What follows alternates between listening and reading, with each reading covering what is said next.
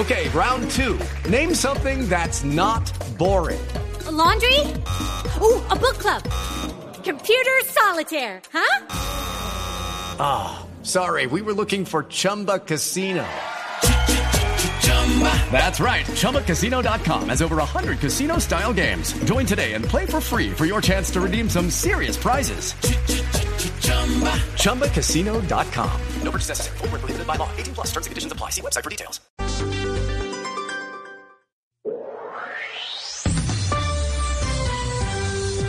Mitad de mañana sigue el debate de ideas entre personajes, noticias y música. Ahora llegan a Mañanas Blue Oscar Montes, Ana Cristina Restrepo, Hugo Mario Palomar, Diana Mejía, Sebastián Nora, Mariana Palau, Gonzalo Lázari, Valeria Santos y Camila Zuluaga.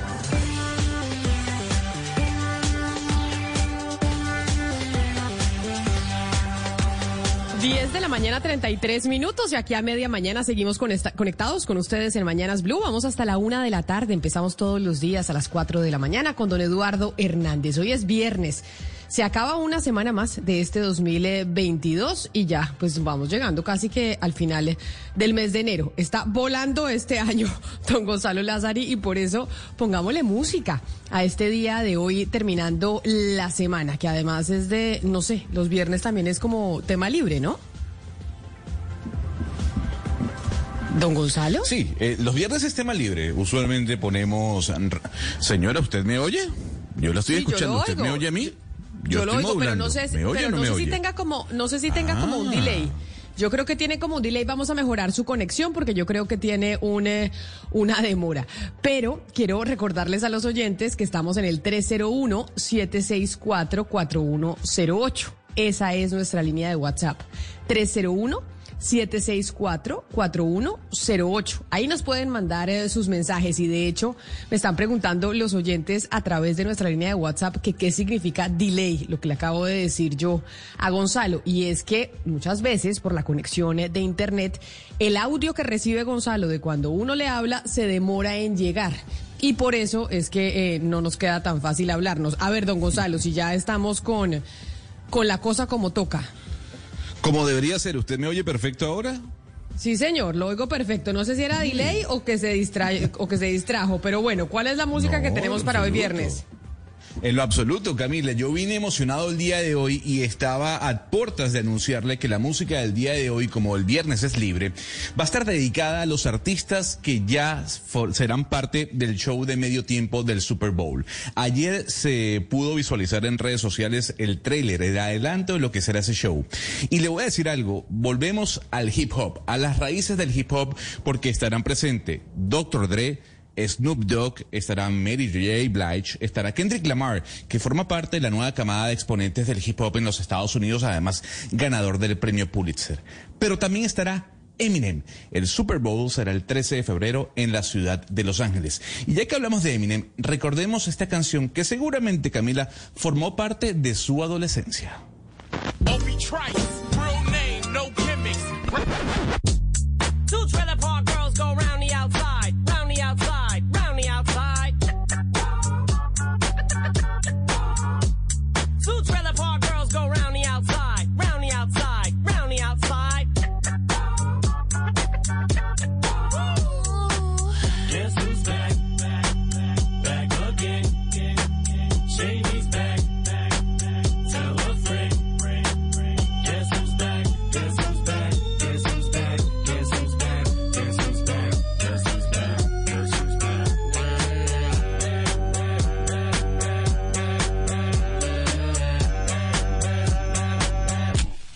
Este video de Eminem que sí que decía estoy de regreso, pero además burlándose de Cristina Aguilera. Sobre todo el video de esta canción de Eminem era burlándose mucho de Cristina Aguilera. Nunca supe si era ellos tuvieron algo. Valeria, ¿usted se acuerda? ¿Eminem y, y Cristina Aguilera salieron o, o Eminem él le gustaba a ella y ella no le puso atención y por eso él le hizo en este video toda una sátira en su contra?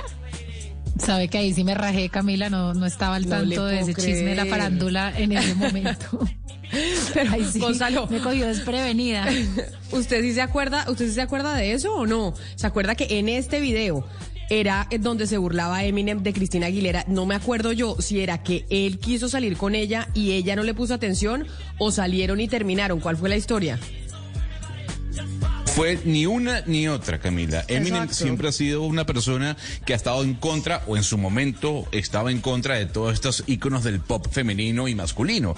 Él en sus canciones, sin duda alguna, iba en contra eh, de Britney Spears, por ejemplo, iba en contra de los Backstreet Boys, de NSYNC. Usualmente, y yo, yo le voy a decir algo, la pelea no era, la batalla no era con Cristina Aguilera, era más que todo con Britney Spears. Y la referencia del video es con Britney Spears, porque hay que recordar que en ese momento el pop en los Estados Unidos estaba muy presente con las boy bands y con estos íconos de la, de la música del lado femenino y estaba todo este surgimiento del hip hop de la nueva escuela que comandaba Eminem.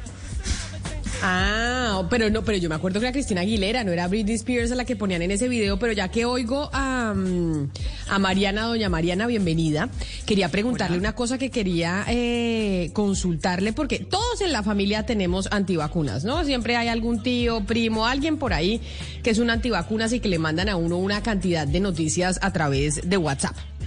Entonces yo, evidentemente, en los chats familiares también tengo ese tipo de personajes, no estoy exenta. Y ese tipo de personajes de mi familia que mandan noticias a, a través de WhatsApp, que dicen, y además me lo dicen constantemente, es que ustedes, los medios, no sacan estas noticias que sí pasan en el resto del mundo. Quiero preguntarle a usted sobre el relajamiento de las medidas en el Reino Unido. ¿Qué es lo que está pasando con las medidas contra el COVID-19 en el, en el Reino Unido en términos de uso de mascarilla, en términos de las pruebas, en todo eso? Porque a mí me están mandando que supuestamente Boris Johnson está relajando una cantidad de cosas y acá y que y que miren cómo allá en el Reino Unido sí se están levantando las medidas. ¿Qué está pasando allá? Sí, Camila, las medidas acá, como dice su oyente, sí están cambiando. Eh, ya no es necesario, por ejemplo, hacer cuarentena si usted estuvo en contacto próximo con una persona eh, que tuvo COVID. Antes tenía que ser de esa manera. Ahora usted solo debe quedarse en su casa si dio positivo para COVID. Hay muchos otros sitios que están eh, dejando eh, entrar, por ejemplo, eh, hay varios restaurantes, varios bares, almacenes y demás en los que usted puede entrar con mascarilla. Algunos también se reservan el derecho de, de pedir la mascarilla. Sin embargo, si usted puede decir, no, es que yo tengo una excusa, por ejemplo, no puedo respirar bien con mascarilla, pues puede entrar. Pero en general ya aquí parece haber pasado lo peor y ya se están eh, relajando muchísimas eh, medidas, Camila. Por ejemplo, en este momento ya las clases en mi universidad, pues todas podemos ir presencialmente desde siempre, pero ya podemos tener reuniones con los profesores eh, de manera presencial. Entonces sí es cierto lo que dice el oyente, que hay mucha eh, relajación de medidas en el, en el Reino Unido. Ah, o sea que sí es cierto lo que nos están mandando los en los chats eh, familiares, aquellos que están diciendo que ya, porque hay- es porque los antivacunas eh, van pegados de los que no quieren usar las máscaras, no de los que no quieren usar los tapabocas, Mariana, son como una misma categoría de individuos que están en contra de las vacunas y están en contra del tapabocas. Exactamente, pero es raro porque también, yo no sé, de pronto me atrevo a, decir esto, pero no sé si sea verdad. A esos que no les gusta usar el tapabocas y no les gusta eh, ponerse la vacuna, pues sí les gusta trabajar desde la casa. Eh, pero, pero bueno, por lo menos en este momento, eh, ese tipo de reglas, usted, por ejemplo, ya no, no, eh, no, el gobierno aquí ya no le va a pedir a usted que trabaje desde la casa. Lo puede hacer si su compañía quiere hacerlo, lo puede hacer si usted quiere y su compañía se lo, se lo permite, pero en este momento esas reglas, la verdad, es que se están volviendo más eh, una opción y no obligatorias. Ah, óigame, Gonzalo, acá nos está escribiendo Rafael. Rafael que nos escribió al Dígame. 301-764-4108.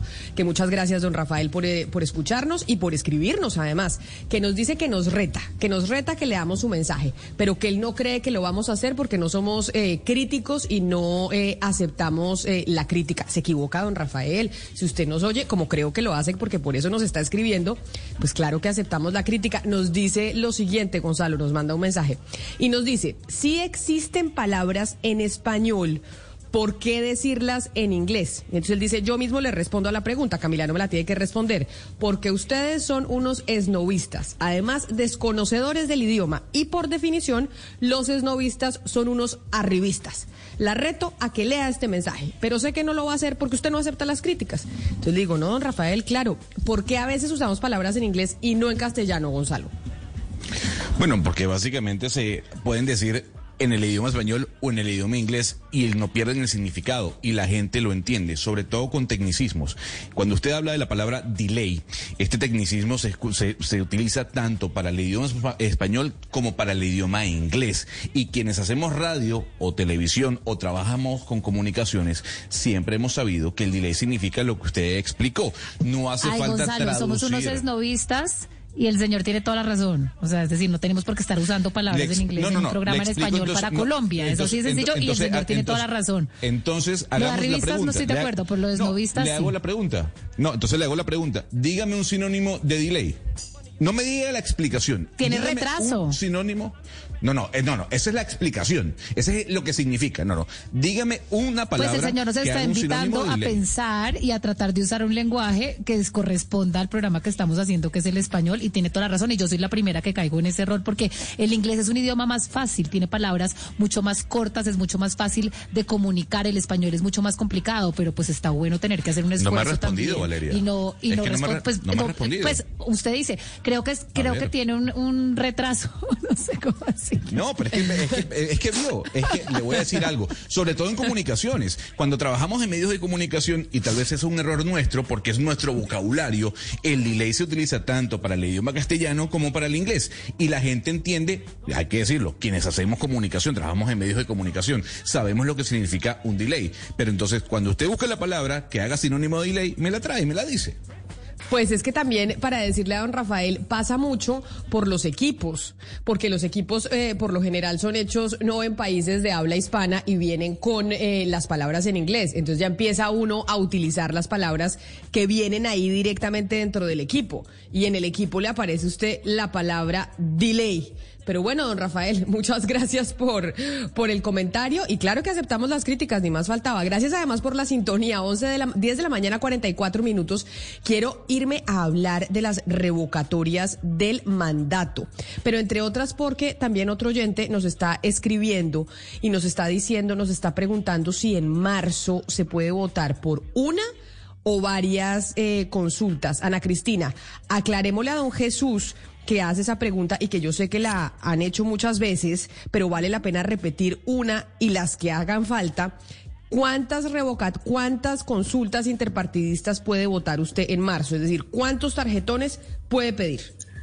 Hay que decirle al oyente, pues primero estamos hablando de revocatorias, las revocatorias no pueden coincidir, pues por norma no pueden coincidir con, estas eh, consultas y por consulta solamente puede votar por una consulta. O sea, cada votante puede pedir eh, del- de la consulta que quiera, pero solamente puede votar por una consulta, Camila. ¿Por qué? Porque si no, se daría, pues imagínese una persona que pueda votar por tres o cuatro consultas, eso no tendría ningún sentido. Entonces usted puede ir Votar, claro, puede, puede votar por la consulta que usted quiera, pero solamente por una. Y, hay que aclarar que hay candidatos que no van a salir en, las, en los tarjetones de las consultas, ¿no? Los que están por fuera, como por ejemplo Oscar Iván Zuluaga, hasta ahora no va a aparecer en marzo, el 13 de marzo no va a aparecer en ningún tarjetón, ni Rodolfo Hernández. Van a aparecer, hasta donde entiendo, Camila, tres tarjetones de consultas, la de eh, el Centro Esperanza, la de Equipo Colombia y la del Pacto Histórico. Hugo Mario, porque ellos van hasta la primera vuelta. El doctor Oscar Iván parece, todo parece indicar hasta el día de hoy que va solo y se va a presentar en la primera vuelta en mayo. Pero eh, con lo que tiene que ver con el, con el tarjetón de las consultas, la persona, el elector, pide ese, ese, ese tarjetón al jurado. Le dice, por favor, déme el tarjetón de la consulta de la centro del pacto histórico, déme, la, déme el tarjetón. El- el elector le pide al jurado cuál ta- el tarjetón que- por el cual va a votar. El jurado no se lo va a entregar. Entonces eso es muy importante porque depende de uno. Uno cuando vaya a votar es el que le pide al jurado, a la mesa, perdón, deme tal tarjetón para yo votar por esa consulta.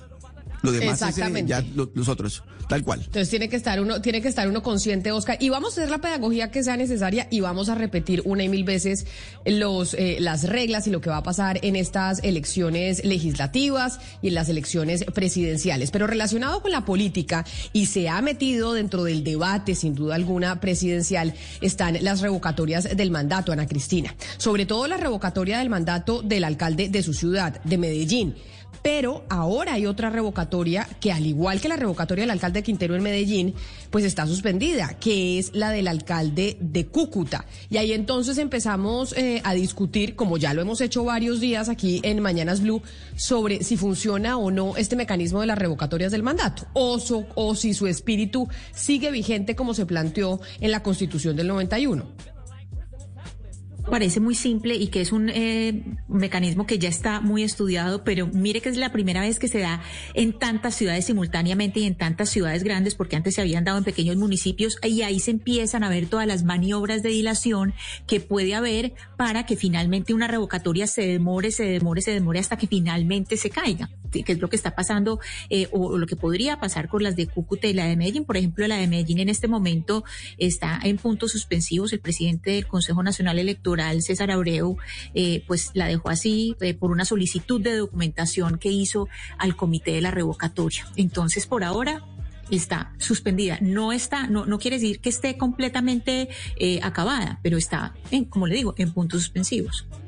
El doctor Alfonso Portela es consultor electoral, pero quizá una de las personas que más sabe del derecho electoral en Colombia y quien es contratado, entre otras, si no me equivoco, por el alcalde de Medellín, eh, Daniel Quintero para ayudarlo en su proceso de revocatoria. Entiendo que también estuvo trabajando con Gustavo Petro en su momento cuando eh, también se le planteó una revocatoria al alcalde Gustavo Petro y no sé si con el alcalde de Cúcuta. Doctor Portela, bienvenido. Gracias por acompañarnos hoy aquí en Mañanas Blue. Camila, buenos días y un saludo para Gonzalo, Valeria y para Hugo Mario. Eh, bueno, hacer la claridad de que en el tema Petro nunca he estado ni contratado ni nada, me tocó fue como funcionario de la registraduría atender esa esa revocatoria, pero no no, no estuve contratado por el, el, el senador Gustavo Petro. Doctor Portela, pero, pues, pero sí, corríjame, usted sí es como el gurú que contratan eh, los alcaldes, gobernadores y demás cuando están enfrentando una revocatoria, ¿o me equivoco? Para No, que no, los pues no. asesoren su proceso. No, no se trata. Lo que pasa es que eh, uno en el derecho eh, ejerce ciertas especialidades. Eh, desde que, inclusive antes de graduarme, yo estaba siempre metido en el tema del derecho electoral. Eh, pasé por la organización electoral, en el Consejo Electoral también. Estuve en dos oportunidades en la registraduría. eh, he estado en la academia y siempre vinculado al derecho electoral. No me he dedicado a otra cosa y eh, construimos una empresa y hemos estado siempre vinculados al derecho electoral, no solo en el desarrollo tecnológico, sino también en todo el tema académico. Hemos sido invitados también a, a, a- la creación de leyes, en fin. Entonces, toda la vida he estado vi- vinculado, mi vida profesional a eso y, y pues eso le da uno conocimiento y experiencia, ¿no?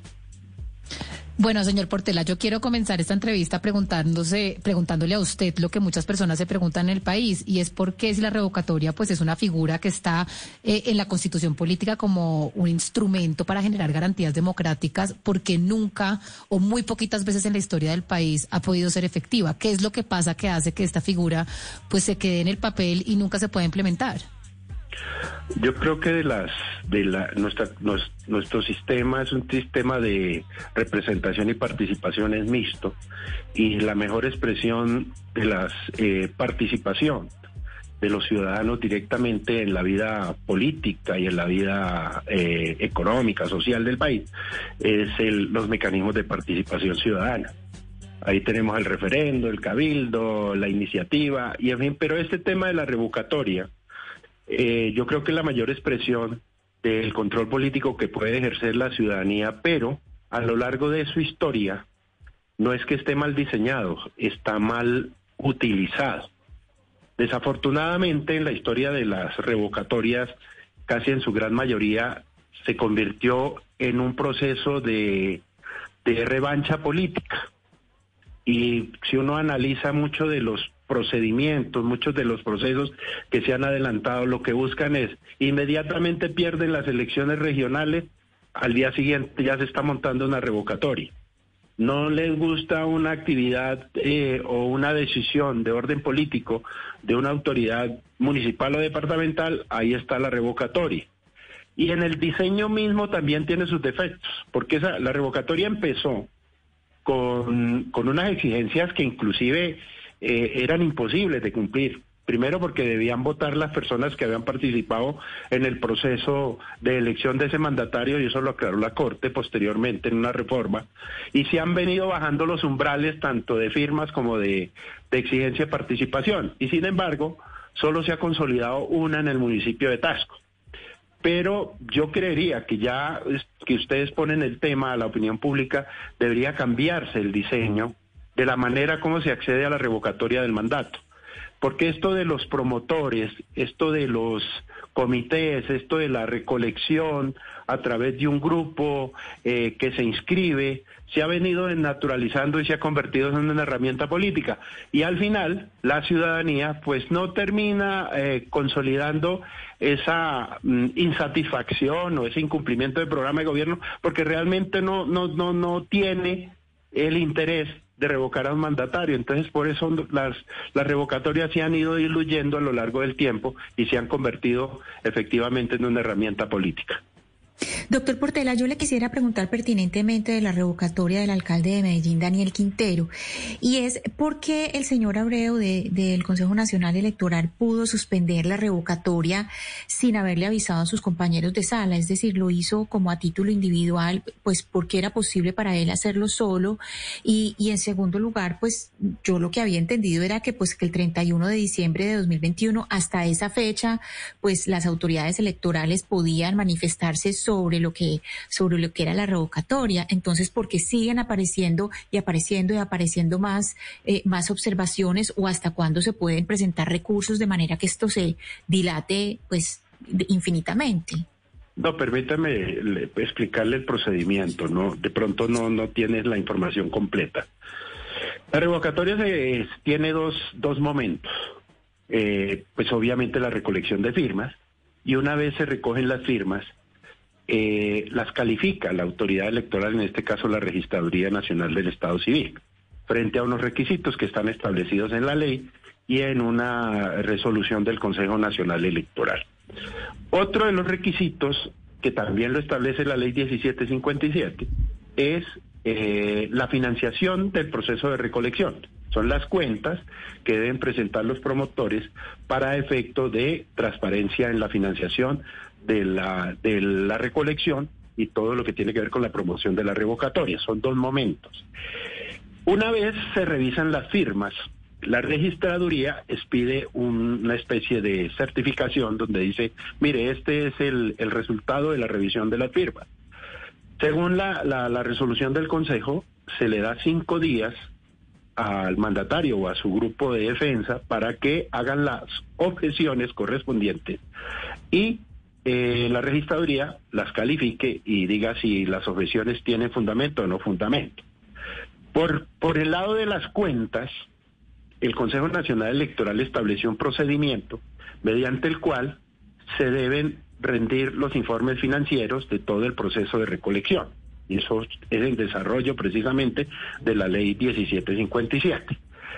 Si esos dos elementos se cumplen, quiere decir, si la, las firmas cumplen con los requisitos y las cuentas cumplen con los requisitos, se expide una certificación de cumplimiento de los requisitos constitucionales y legales y a partir de ahí es que hay dos meses para la convocatoria a la votación.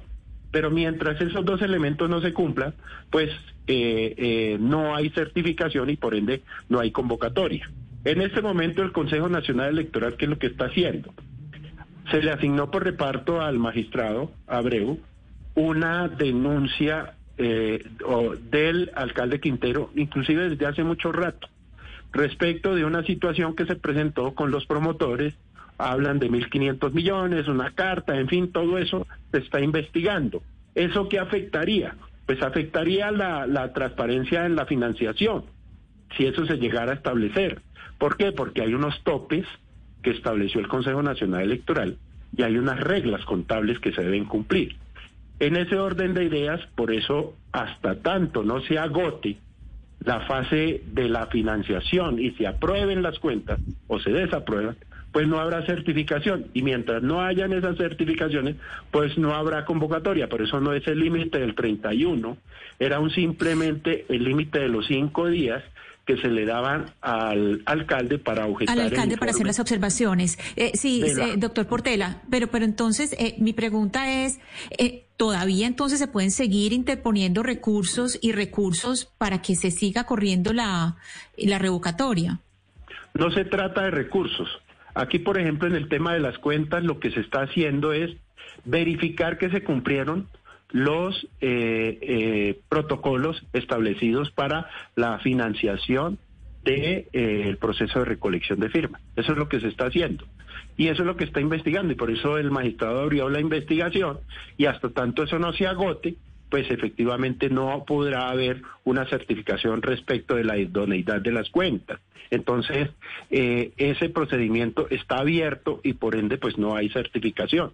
Entonces, no, eh, eh, no se trata de recursos más recursos, no, simplemente hay una actuación administrativa que le compete al Consejo Nacional Electoral verificar que todo lo que se hizo respecto de la financiación de la recolección se hizo conforme a la ley y a los procedimientos. Y si eso se confirma, pues seguirá la revocatoria adelante. Pero usted concretamente, doctor Portela, como abogado del alcalde de Medellín, Daniel Quintero, ¿tiene información sobre los dineros que financiaron eh, el proceso de revocatoria o la recolección de firmas por parte de este comité? ¿De dónde salió el dinero? ¿Cuánto dinero fue? ¿Cuánto se dejó de reportar? ¿Quién financió esto? En este momento nosotros estamos agotando una investigación que se solicitó al Consejo Nacional Electoral. Eso es un procedimiento rutinario, no es nada especial, ha ocurrido en muchas revocatorias, para que eh, la defensa del alcalde pudiera acceder a todos los documentos correspondientes a la financiación, o sea, todo lo que aportaron los eh, promotores justificando todo el manejo financiero de eh, la revocatoria. Y sobre eso hecho, hemos hecho unos análisis conforme a la misma reglamentación que tiene el Consejo Nacional Electoral y hemos encontrado una serie de circunstancias que las pondremos en conocimiento del mismo Consejo para que las evalúe y las certifique, las verifique y pueda efectivamente certificar o no la parte financiera del eh, proceso revocatorio. Pero entonces, doctor Portela, para poder concluir, esto quiere decir que lo- como van las cosas, no habrá proceso revocatorio, ni de Daniel Quintero, ni del alcalde de Cúcuta. Así como sucedió con Enrique Peñalosa en Bogotá, que se creía que ya estaba todo listo para la revocatoria y eso nunca pasó. Pues si, se, si la investigación que hace el Consejo Nacional Electoral establece que se cumplieron la parte financiera y se junta con él la certificación de la registraduría, habrá convocatoria. Si eso no se cumple, pues seguirá la investigación hasta tanto se pueda concluir qué pasó con la parte financiera de la revocatoria del alcalde Daniel Quintero. Doctor Portela, antes de que se de, de despedirlo, tengo una pregunta muy corta para usted. ¿Usted fue jefe, fue eh, eh, superior del doctor, eh, el doctor Abreu, cuando usted estuvo en la registraduría o en el Consejo Nacional Electoral? ¿Hubo una relación de ustedes de amistad o de subordinación de parte de él para con usted? No, no, para nada, yo no lo he conocido nunca. Bueno, eh, buena esa claridad porque de pronto eso se está diciendo y entonces empiezan a generar. No, no, la confusión es con el doc- la confusión Camila es con el doctor Nicolás Farfán, que actualmente es el registrador delegado para lo electoral. Eh, yo fui su jefe, yo salí de la registraduría hace seis años exactamente, y pues digamos que afortunadamente es una eh, relación cordial y de respeto. Y otra cosa que hay que aclarar, que el mismo doctor Farfán en otro medio de comunicación lo aclaró, él no certifica absolutamente nada. En, en materia de revocatoria lo certifica el director de censo en materia de firma y el Consejo Nacional Electoral en materia de financiación. Pues doctor Alfonso Portela, consultor electoral y quien hoy está contratado por el alcalde Daniel Quintero y que lo contrata mucha gente cuando está enfrentando revocatorias. Gracias por estar con nosotros y por explicarnos pues todo este meollo que todavía eh, a muchos colombianos no nos queda del todo claro. Feliz día para usted. Muchas gracias por la invitación y muy amable. Gracias. Un saludo especial. Son las 11 de la mañana, un minuto. Así, así van las revocatorias y yo me atrevería a apostar que revocatoria no habrá. Es lo- la apuesta que hago yo, pero pues bueno, vamos a ver qué termina de suceder, entre otras porque para eso contratan al doctor Portela.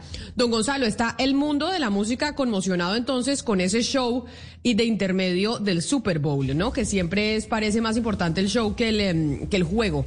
Entonces usted nos trajo primero la canción de Eminem y usted nos dice, vuelve el rap y vuelve a estar como protagonista de uno de los eventos más importantes del entretenimiento del mundo. ¿Quién más va a estar? Y pongamos una canción para acordarnos de estos eh, personajes que van a estar presentes. Mire, cuando hablamos de hip hop, sin duda alguna que Snoop Dogg es una referencia, una referencia del hip hop sobre todo en la costa oeste de los Estados Unidos. Usted sabe que en los 90 se dividió el género musical en la costa este y la costa oeste. Snoop Dogg, ahí, en California, siempre presente, ¿no? Y gran impulsador del consumo de cannabis, una referencia dentro del género. Pues Snoop Dogg también estará de la mano de Eminem, a quien ya escuchamos al principio. Y esta canción que le traigo es una colaboración que hace con Wiz Khalifa y el señor Bruno Mars. Is this thing on? Word. so what? We get drunk. So what? We don't sleep. We're just having fun. We don't care who sees. So what? We go out. We get a lighter. That's how it's supposed to be.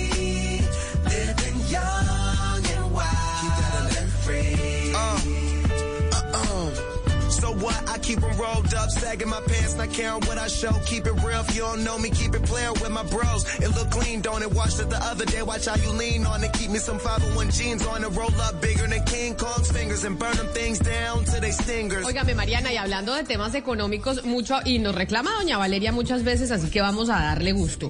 Siempre hablábamos de cuando el Bitcoin eh, subía, pero es que resulta que el Bitcoin cayó en un día 7.5%, eh, llegando a su nivel más bajo desde agosto del año pasado. ¿En cuánto está el Bitcoin ahorita? Camila, estoy leyendo 39 mil dólares en este momento. Es, es demasiado bajo.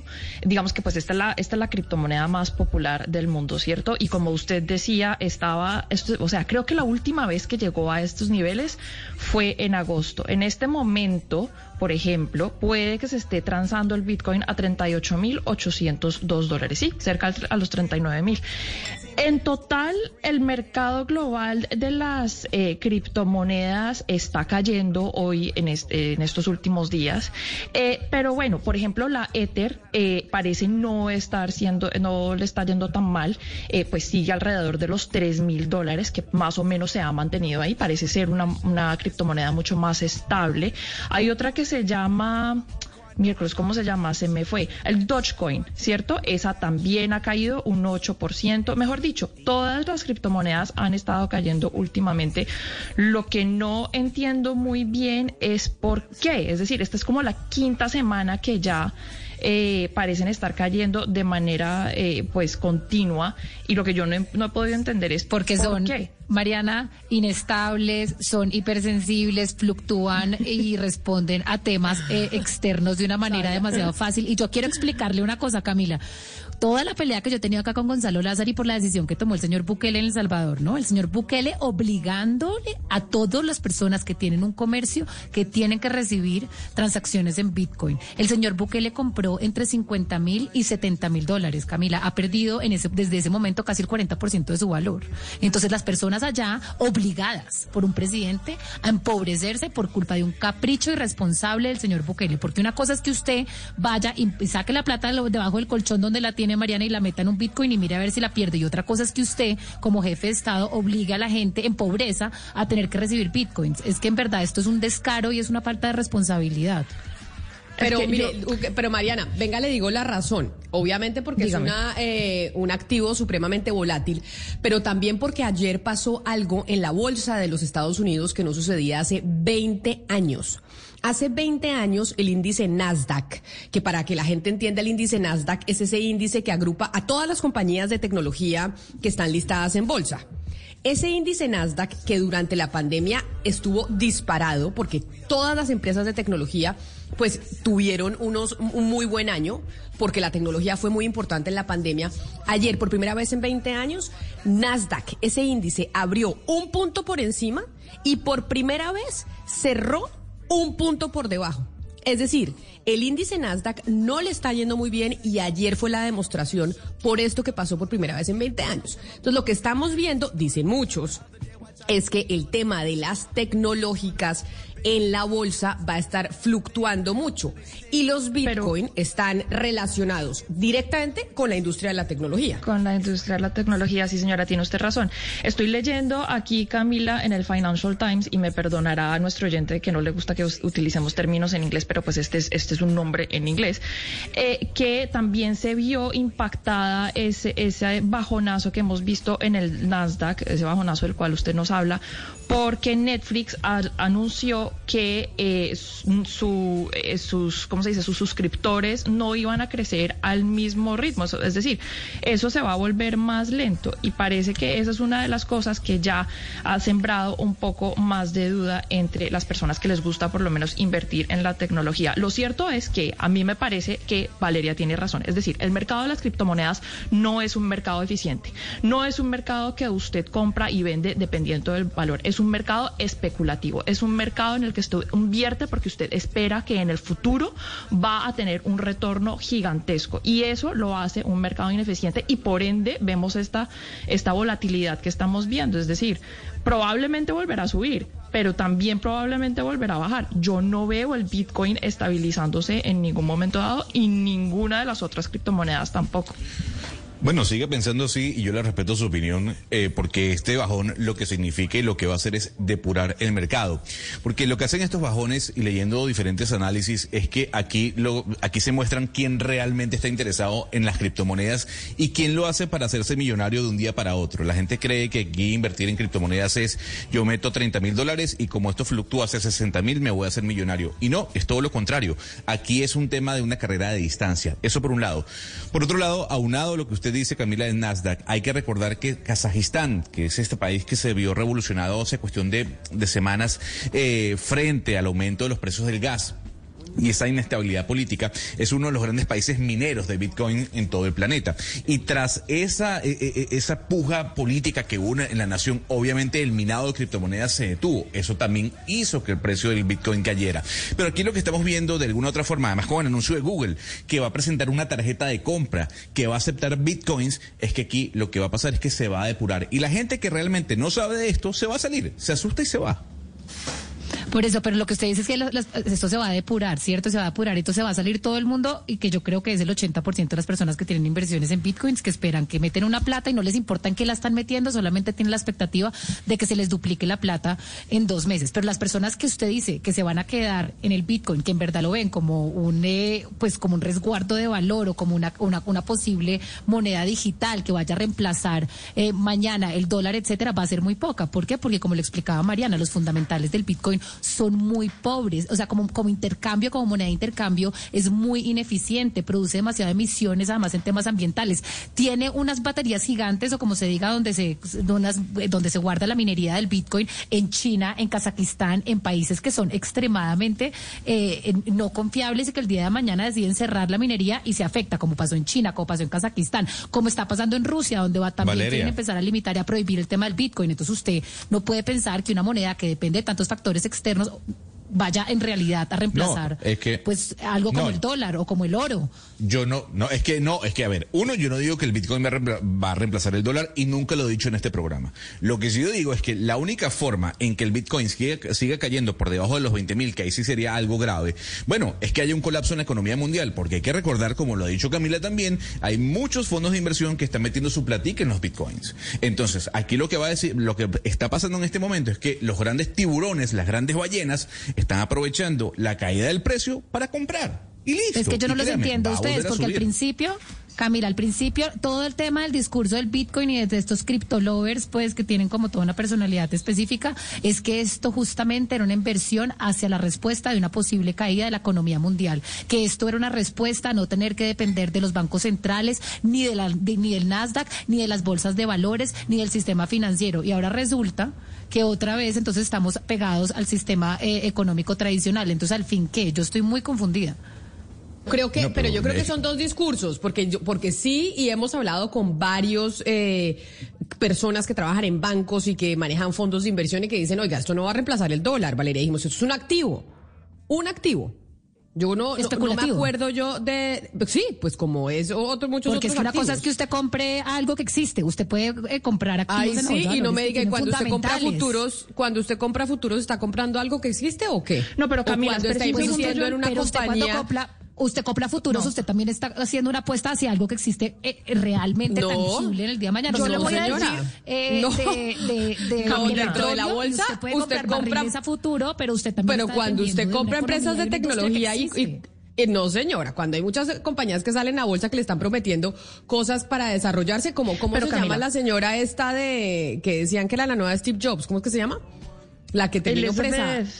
Elizabeth, Elizabeth, ¿cómo es que era, Gonzalo? Elizabeth. Sí. No, pero, pero Camila, venga. O sea, ¿le puedo- esta señora, puedo? esta señora le invirtió y la gente invirtió en, en una cosa que no existía.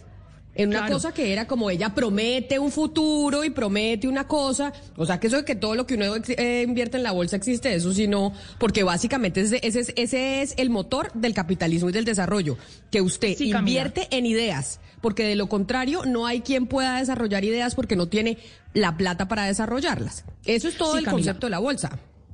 Estamos de acuerdo, pero lo que usted tiene que tener en cuenta, y el señor Gonzalo también, es que cuando ustedes dicen que los fondos invierten también en Bitcoin, eso no es necesariamente significa que es una buena inversión. La razón por, las cua- por la cual muchos fondos meten su plata en Bitcoin es porque tienen que hacer algo que se llama hedging. ¿Qué es hedging? Es balancear el riesgo de los activos que tiene un fondo. Me explico. Usted tiene un bono de, usted como fondo tiene un bono de los Estados Unidos, eso le produce cerca del 0% de interés. Para balancear esa, esa tasa de interés tan baja y esa tasa de riesgo tan baja, usted lo balancea con una que tenga una tasa de riesgo muy alta y un revenue y un, un retorno muy alto o que puede tener algo muy alto. Esa es la razón por la cual los fondos tienen eh, Bitcoin, pero eso no significa que eso no avala la inversión en Bitcoin. Lo hacen porque los fondos automáticamente tienen que balancear ese, ese riesgo de interés. Eso tiene un término, de nuevo, se llama hedging. Y esa es la razón por la cual invierten tanto o algunos fondos en, No, en y, yo- Bitcoin. y- y- Mariana, yo no estoy diciendo que en la bolsa no se trancen eh, futuros y, y- se, y se- y se negocie con, con acciones y con temas que no ex- que, que- que existen y que usted puede ver los fundamentales. Obviamente que hay de todo, pero eso no quiere decir que cuando usted invita a hacer esas transacciones en futuros o en, o, o en, o en acciones que no tienen fundamentales sólidos, usted no esté haciendo algo irresponsable. Es decir, es que el Bitcoin no termina sino siendo eso. Es que al final usted cuando mira un futuro también usted tiene que ver si hay alguna una idea o algo que vaya en, realidad a materializarse en el futuro. ¿Cuál es la idea que se va a materializar con el Bitcoin si no va a ser una moneda que va a reemplazar el dólar, si no va a ser un resguardo de valor, si todo eso se está probando que no va a poder ser a través del Bitcoin? Entonces, ¿qué es lo que tiene está comprando? Yo creo que ¿Qué usted es lo que tiene usted está razón. comprando?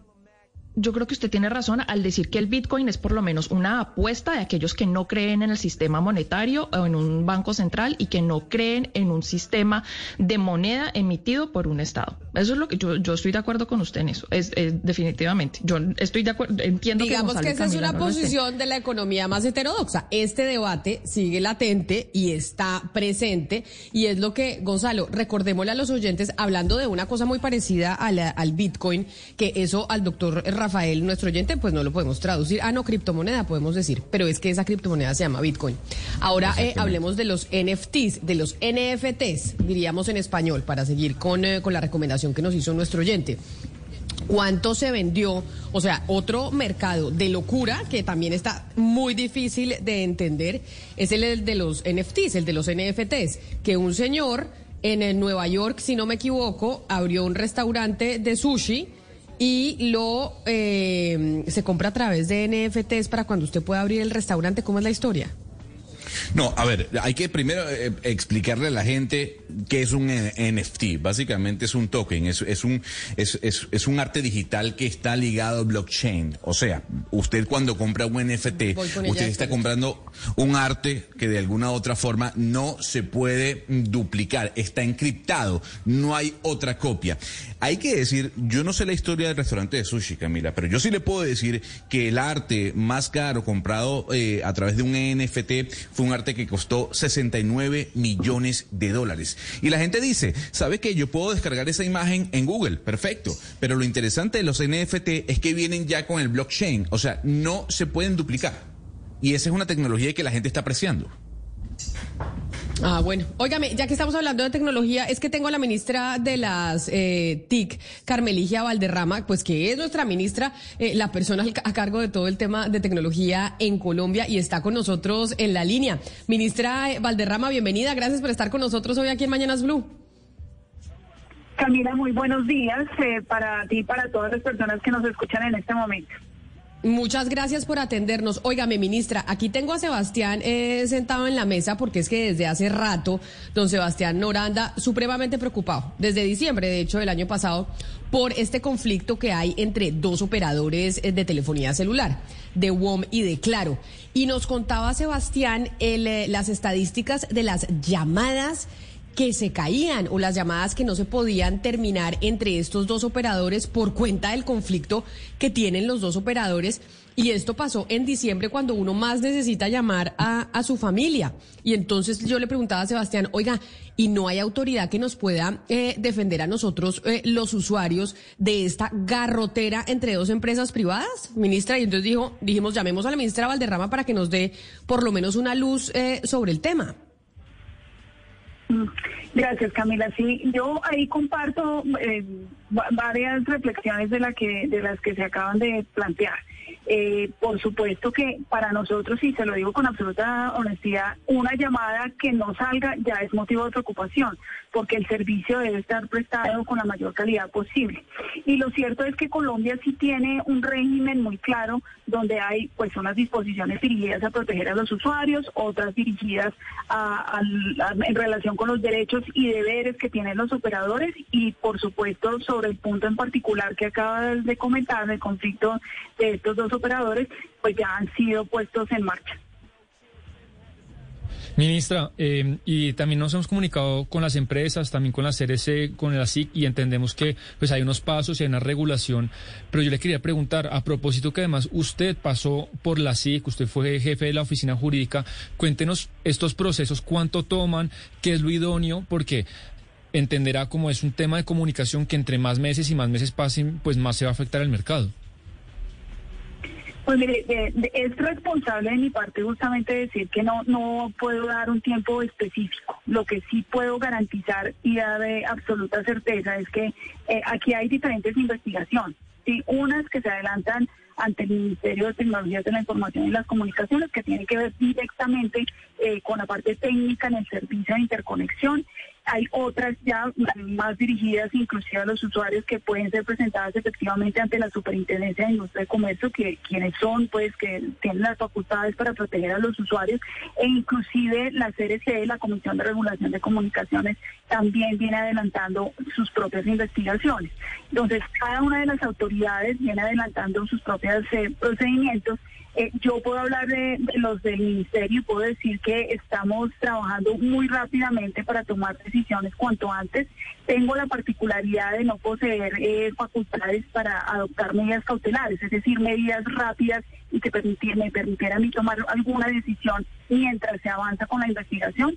Em, pero eso no impide que estemos acelerando lo máximo posible la investigación, donde ya hemos adelantado pues toda clase pruebas testimoniales y las técnicas que son acá las más relevantes para que podamos tomar las decisiones que correspondan, escuchando a las dos partes y verificando pues lo objetivo eh, para el particular y lo que arroje las pruebas y las investigaciones pues darán las decisiones correspondientes. Ministra, sáqueme una duda. Usted eh, es comisionada de la CRC, ¿no? ¿Usted es la quinta comisionada? Yo no soy comisionada, yo hago parte en la Junta cuando hay que tomar decisiones de Junta, pero no soy parte de la CRC. Pero usted en ese tema no tiene, no tiene voto, mejor dicho, dentro de la CRC. No, señor. No, señor, esas son decisiones de carácter técnico que adopta la CRC para el efecto y dependerá es de la decisión que se vaya a adoptar. Y para efectos regulatorios yo hago parte de, de esa comisión como uno, un voto más de todos los eh, que tiene la CRC en los comisionados. Pero ministra, ¿y qué le decimos entonces a los ciudadanos que tienen Claro y WOM y necesitan comunicarse entre ellos? Es decir, porque acá lo que está sucediendo es que el usuario se está viendo afectado por una puja que existe entre estas dos empresas. ¿Quién le va a responder al usuario? ¿O, o- o cuándo vamos a tener una solución por parte del ente regulador para que esto no suceda y ya finalmente pues se solucione este lío entre esas dos compañías? Mm, Sí, ahí, como lo decía, quien protege a los usuarios en Colombia es la Superintendencia de Industria y Comercio y hay, sin lugar a duda, eh, herramientas para que tanto los usuarios se puedan quejar eh, cuando haya esta clase de circunstancias, como los operadores también presentar sus correspondientes denuncias cuando sucedan estas situaciones que afectan a los usuarios y, sin lugar a duda, pues también la facultad de oficio. Entonces, en, en esos términos, eh, claro que los usuarios tienen facultades, posibilidades de acudir para que se les proteja. Y no obstante ello, pues desde este ministerio, con nuestras investigaciones, una vez determinemos técnicamente lo que pues vamos a impactar eh, positivamente para que los usuarios puedan tener el servicio como corresponde. Ministra, eh, entendemos todo lo que nos ha dicho, que hay unos procedimientos y unos entes, pero bueno, estamos hablando de un gobierno que ha hablado mucho de la competitividad, de la inversión y digamos que según la SIC, pues estamos hablando de un jugador dominante y, eh, eso tiene, entiendo, unas características especiales, un jugador que tiene la mayoría del mercado. No sé si por tratarse de esta circunstancia especial, pues el gobierno quiere o puede darle celeridad a esta cuestión. Mm, ese, no es un elemento que en estricto rigor jurídico eh, constituya la celeridad para tomar una decisión. ¿sí? Eh, de hecho, en Colombia, eh, sobre el particular, puedo decirles, la posición de dominio en sí mismo no es ilegal.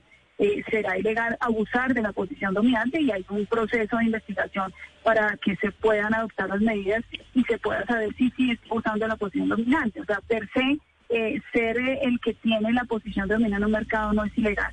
Y, eso, pues, para poderlo determinar, conlleva un procedimiento previamente establecido que se adelanta ante la Superintendencia de Industria y Comercio. Eh, luego, no genera, digamos, automáticamente que se dispare alguna facultad para tomar decisiones eh, sobre el particular. Miren, hay una cosa absolutamente cierta. Colombia garantiza la inversión nacional y extranjera. Y la forma más certera de garantizar esa inversión es que haya un marco legal que le garantice a todas las partes que se va a tomar la decisión correspondiente. Yo entiendo las preocupaciones eh, que pueden existir, por supuesto, al lugar, pero también tengo que decir, tengo dos versiones y lo que corresponde para nosotros como, como gobierno, como autoridades administrativas, es escuchar las dos versiones, hacer las pruebas, practicar las pruebas que correspondan para tomar la decisión concluyente y, que finalmente eh, los usuarios, que son los que aquí esperamos salgan eh, favorecidos, pues sean los que puedan recibir el mejor servicio ah, frente a la situación.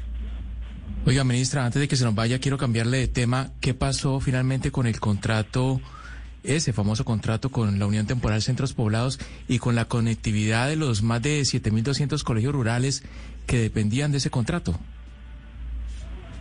Ese es un proyecto que generó una circunstancia muy desafortunada, que creo que pues todos conocemos que el contratista incumplió de manera importante pues el asunto y que fue lo que hizo generar eh, muchos inconvenientes, muchos. Acá no solamente el inconveniente con el contrato de cumplimiento, sino que surgieron muchas aristas penales, administrativas, disciplinarias, contenciosas. Bueno, en realidad es enorme. Lo que yo hice cuando llegué respecto a ese tema fue generar el diagnóstico completo y una vez teníamos el diagnóstico completo, verificar cuál era el paso a seguir, cumpliendo dos objetivos, que fue lo que nos fijamos claramente. Uno, mantener el proyecto de conectividad, de lograr que haya mayor accesibilidad y ahí tocaba buscar herramientas que nos permitieran solucionar y no seguir enredando, sino desenredar y, y generar respuestas.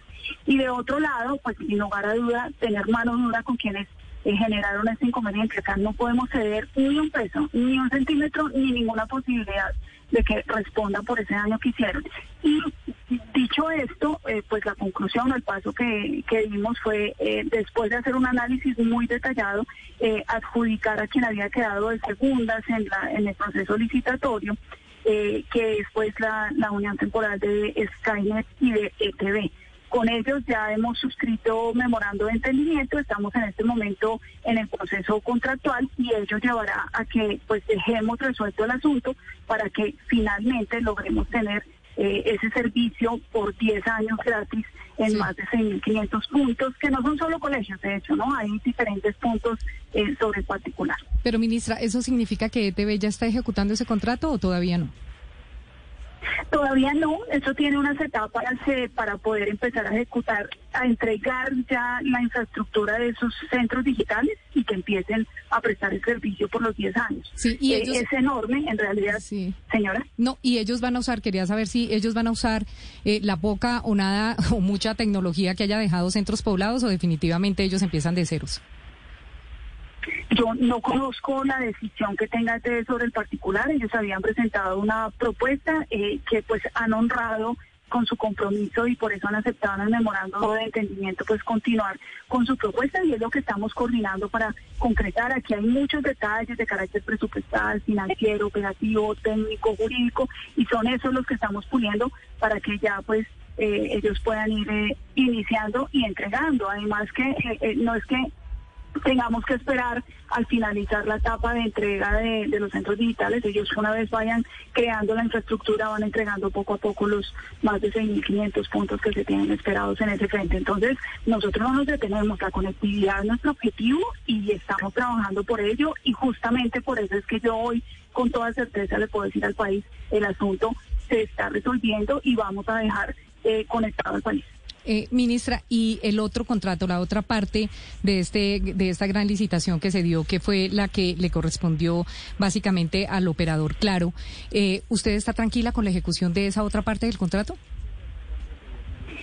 Yo no voy a estar tranquila hasta el 7 de agosto que despleguemos todos nuestros esfuerzos para que la mayor conectividad posible quede en el país. Entonces, el seguimiento al detalle de, de este proyecto de centros digitales en zona A, que es eh, claro, en zona B, que será ahora E ETV, Skynet, y todos los otros proyectos que estamos desplegando en conectividad merecen toda nuestra atención. Estamos eh, trabajando sin descanso, eso los puedo garantizar para que logremos dejar la mayor conectividad posible. Entonces, Claro, ya pero, se pero, vienen pero, entregando, pero, ministra, eso tiene... eso, eso es clarísimo, Señora. pero del cumplimiento de las metas a hoy, ¿usted puede estar tranquila sobre la ejecución de ese contrato?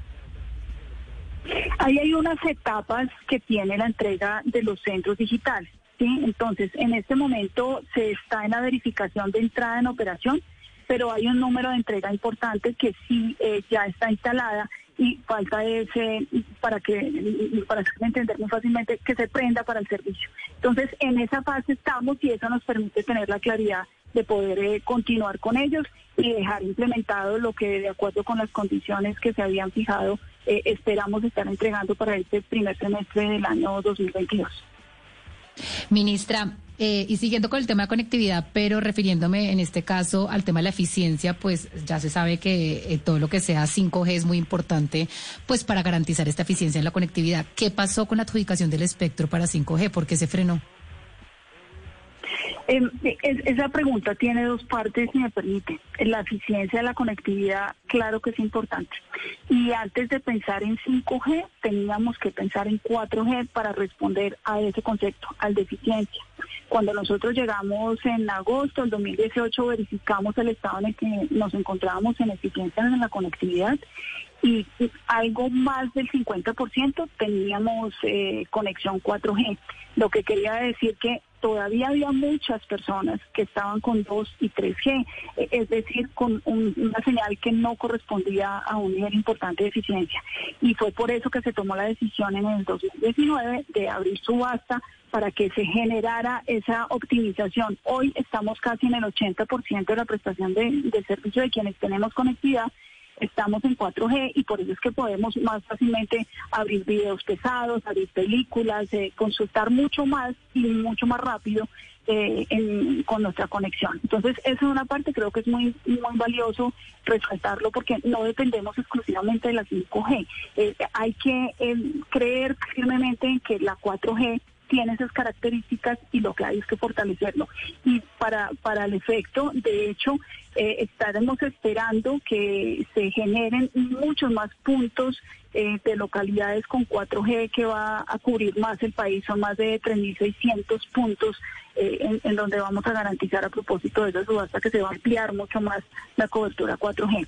Y en la segunda parte, escúcheme si me extiendo, pero para, para poder ser muy precisa en las respuestas, en lo que tiene que ver con la 5G, claro que estamos trabajando en ella, es, es una generación de tecnología que el país está adoptando. Eh, estamos ajustando las disposiciones legales que hay para el efecto. Ya ahí faltaba una adecuación en las bandas del espectro electromagnético, que eso es como la autopista por donde va la señal. Estamos abriendo la banda media alta, ya estamos en, las últimas etapas del proyecto de decreto para ser suscrito. Eso cambia los topes de ese espectro y va a permitir tener el, como la autopista ideal para que pueda fluir la tecnología 5G. Y además, también en este momento, ya tenemos eh, más de 50 puntos alrededor de todo el país en los que se está prestando la tecnología 5G por eh, más de seis operadores. Eso nos genera ya una eh, experiencia importante que hace que cada paso que vayamos dando en 5G pues va a de forma tal que ya estamos implementando la 5G, vamos dando pasos absolutamente eh, certeros como lo digo y, y lo que esperamos pues es avanzar a la velocidad máxima posible. En esta tecnología, cuando uno llega, ya tiene que volver a empezar otra vez porque cada vez la tecnología va avanzando muy rápido y Colombia siempre ha estado como en la vanguardia.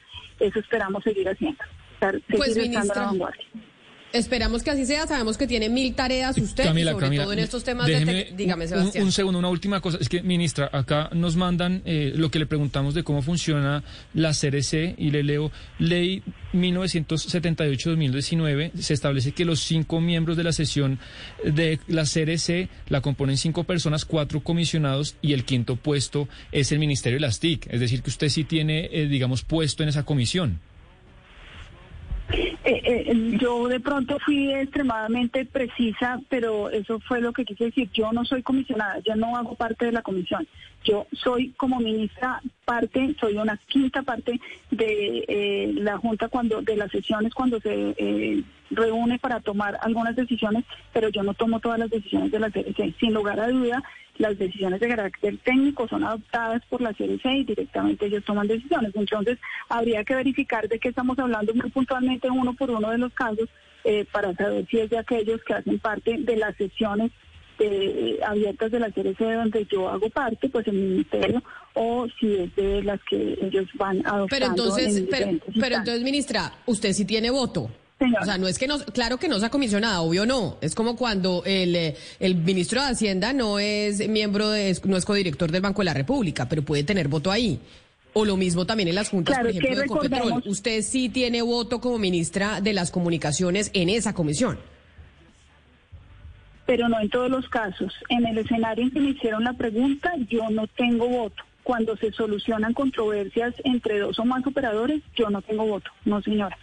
Sí lo tengo en otros escenarios, por eso decía, depende la facultad de la que estemos hablando o el caso del que estemos hablando para poder decir si es aquellos en los que yo en la comisión hago parte y pues efectivamente tengo voto o si es de aquellos que no. En el caso del que estábamos hablando en materia de solución de controversias, yo no tengo ninguna clase de voto ahí ni participación.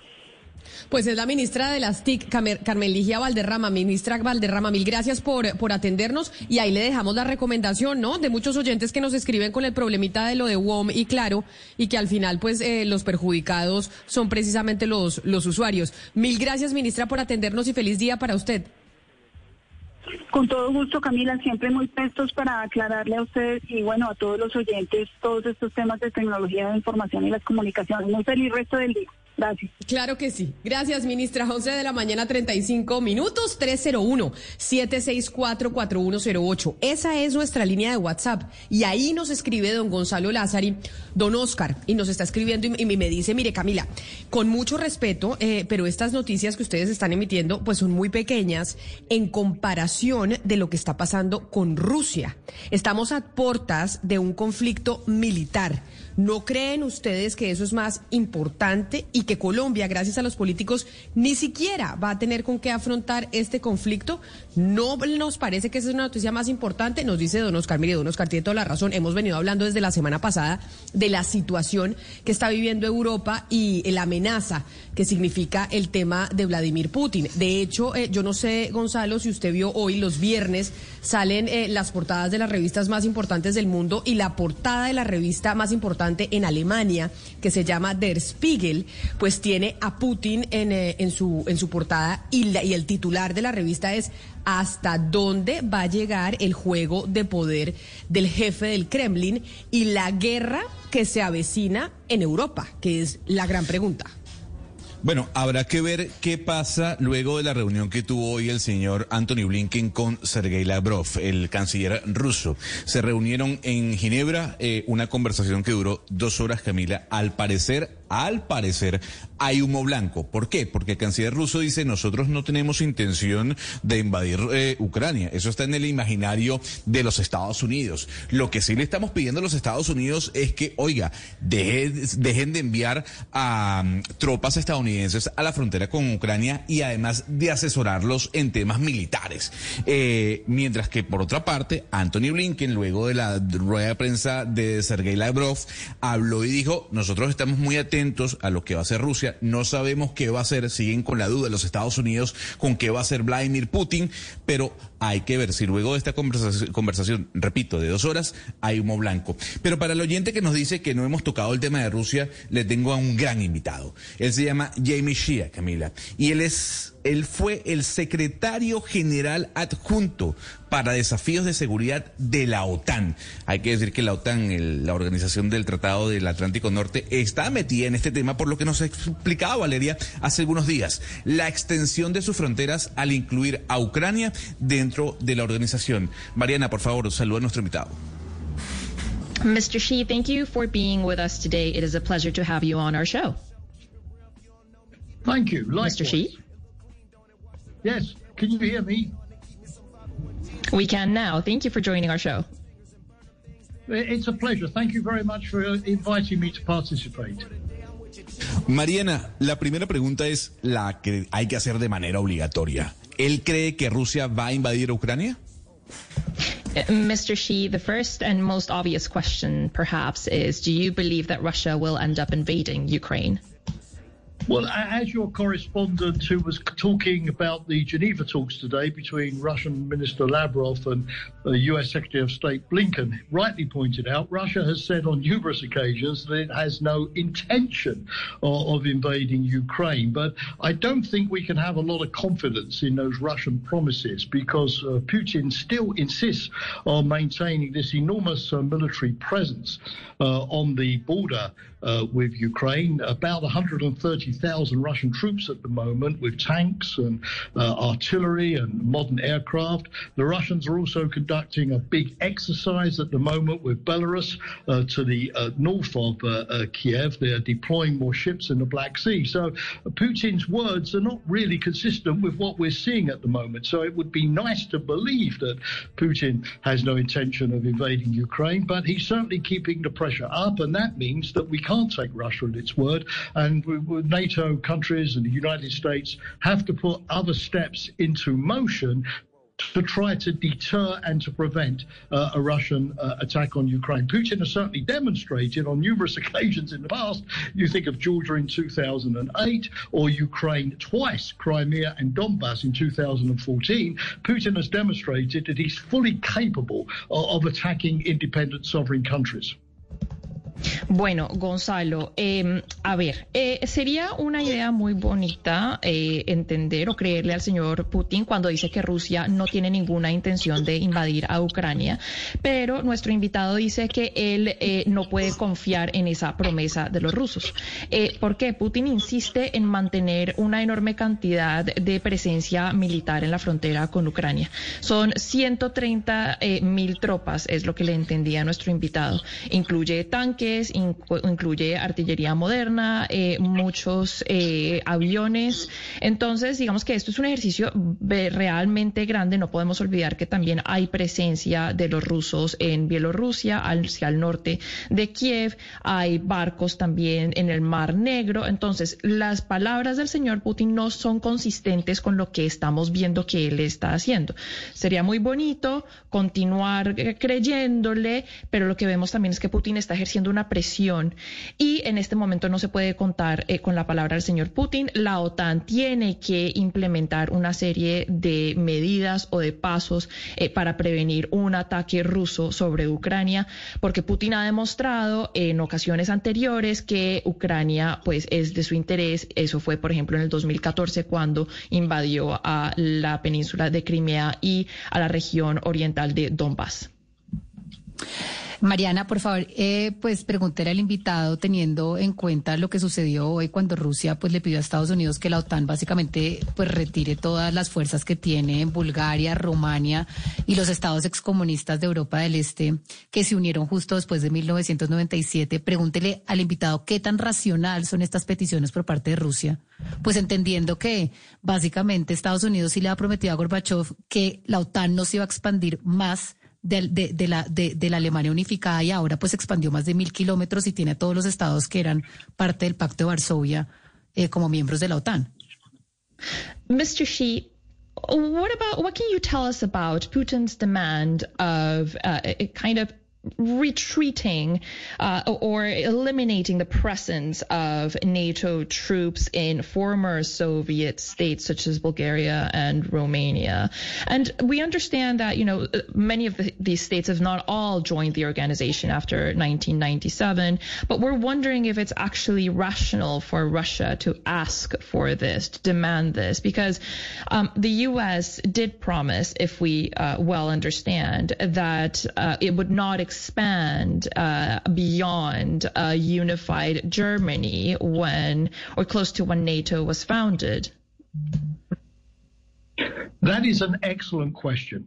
Uh, I would answer in the following way. First of all, uh, the United States did not give Russia any guarantees after uh, the fall of the Berlin Wall and the fall of the Soviet Union that NATO would not enlarge to the territory of new member states. What NATO did say was that as long as circumstances in Europe remain peaceful, NATO would not station nuclear weapons, uh, military infrastructure, combat forces on the territory of the new member states.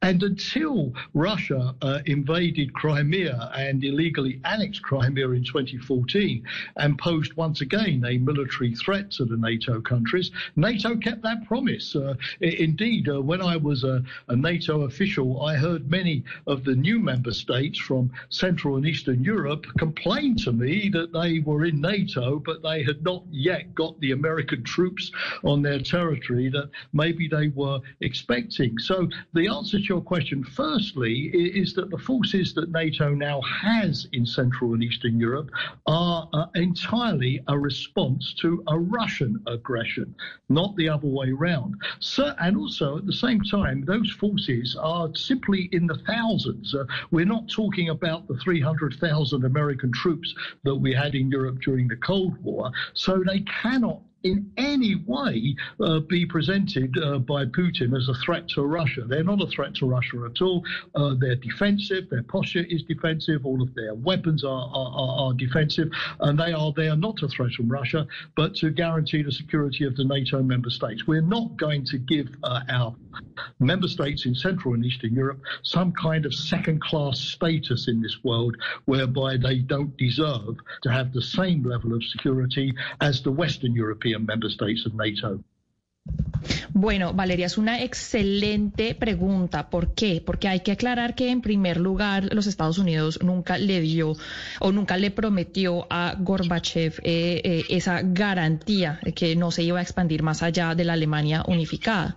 Ah, esto, pues, después de que se, de, que se cayó eh, el, el muro de Berlín y de que se, digamos, desintegró la Unión Soviética. Lucky Land Casino asking people what's the weirdest place you've gotten lucky? Lucky? In line at the deli, I guess? Aha, in my dentist's office. More than once, actually. Do I have to say? Yes, you do. In the car before my kids' PTA meeting. Really? Yes. Excuse me, what's the weirdest place you've gotten lucky? I never win and tell. Well, there you have it. You can get lucky anywhere playing at LuckyLandSlots.com. Play for free right now. Are you feeling lucky? No purchase necessary. Void where prohibited by law. 18 plus. Terms and conditions apply. See website for details. ética. Lo que sí dijo es que en- eh, no se iba a expandir, digamos que, a ver, mientras las circunstancias en Europa fueran pacíficas, la OTAN no iba a mandar nuevas, eh, por ejemplo, eh, fuerzas de combate o infraestructura militar o armamento a los territorios de estados nuevos. Y eso pasó. Eso fue así hasta que Rusia anexó Crimea de manera ilegal y por ende empezó a representar una amenaza militar. La OTAN, hay que decirlo y lo vuelvo a decir acá, cumplió con su promesa. Es más, nuestro invitado, que fue parte de la OTAN, siempre tuvo muchas quejas de miembros eh, de, de países miembros nuevos que no llegaban las tropas americanas a su territorio, las tropas que ellos estaban eh, esperando. Entonces, lo primero que hay que saber es que estos estados de Europa Central y Europa del Este tienen esos armamentos y esa presencia de eh, fuerzas de combate ahí en respuesta a una agresión, a una posible a- agresión rusa y lo que fue efectivamente una agresión rusa en Ucrania. A la misma vez, hay que decir que las, las tropas que tiene la OTAN en estos estados pues no son como las 300 mil que tenía los Estados Unidos durante la eh, época de la Guerra Fría, son muy, muy pocas. Y eso prueba que es eh, una estrategia más de defensa. Sus eh, armamentos son más eh, aptos para defenderse. No son una amenaza para Rusia. Y digamos que es imposible en este momento. Lo que sí debería hacer la OTAN es garantizarle a todos los miembros eh, de la organización el mismo nivel de protección. Hay que entender que la OTAN no puede proteger, por ejemplo, más a los estados de Europa eh, occidental que a aquellos que están más hacia el oriente y cerca a Rusia. Valeria, es importante recordarle a los oyentes que sobre esta crisis y tensión que se está viviendo en la frontera con Ucrania, quien nos atiende a esta hora es Jamie Shia, que fue ex secretario general adjunto para desafíos de seguridad de la OTAN y que además estuvo presente en ese organismo hasta el 2018. De hecho, durante la guerra de Kosovo, el señor Shia era el vocero eh, de la OTAN en esa crisis que vivió también Europa. Mariana, por favor, pregúntele eh, al exdirector sobre que nos pongamos en un plano hipotético de que realmente se diera esa invasión. Hay quienes dicen que habría tres, eh, algunos analistas dicen que habría tres formas básicas de presionar a Rusia, presionar a Putin, y sería por un lado, por el lado financiero de negocios, por otra parte el tecnológico, y una tercera forma sería alimentando milicias o alimentando eh, subversión dentro, dentro de Ucrania eh, precisamente pues para, para, para repeler. ¿Él cree que eso es posible? ¿El cuál de esas tres eh, formas de presión eh, cree que sería eh, la, más, eh, la más posible o la más viable? We've read a lot of analyst reports, and uh, basically what they say is look, if Russia goes ahead with an invasion of Ukraine, there's three kinds of retaliation uh, sanctions that the U.S. and its Western allies can take. So, on the one side, you have sanctions on the financial sector, uh, but Putin might already be prepared to face those. On the second side, or as a second option, we have uh, kind of a technological sanctions where it would be uh, very hard for Russians to acquire things as iPhones and other uh, technological components that they do use nowadays. And then there's a third option, which would be arming uh, militias, uh, so to say, or a sort of subversion uh, movement within Ukraine that uh, do not agree with the Russian uh, presence in their country. Um, broadly, this is what they mean and what we've heard. But could you tell us which one of these options you think is most viable? Again, uh, excellent question. My own view is that really, if uh, we had started uh, 10 or 20 years ago uh, in Europe to reduce our dependency on Russian gas, uh, because Mr. Xi?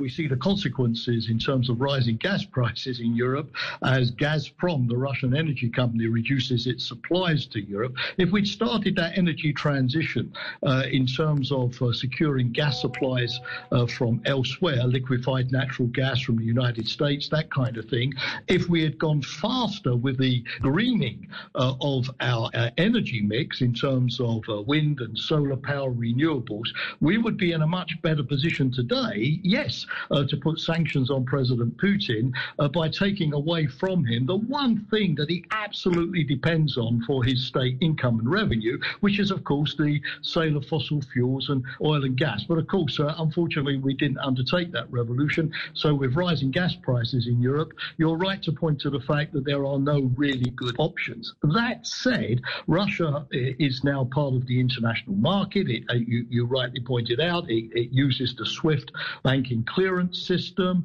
Uh, it raises its debt on uh, sovereign uh, debt markets. It lists its companies abroad.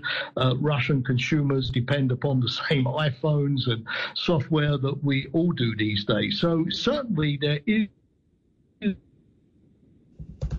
a package of sanctions involving finance, involving consumer goods and technology that can uh, have a big impact on Russia. But the key thing is that we have to come up with a package that really bites. Uh, as I like to say, if we're not willing to fight, then the sanctions have to bite. And it's going to be very important that countries like Germany, uh, which have an important role in trade with Russia, get behind those sanctions and that the transatlantic community uh, is, is united. So uh, it's not easy, and sanctions do take time to work. That's absolutely true. But but there is no doubt that Putin would pay a very very heavy price uh, if he uh, invades Ukraine.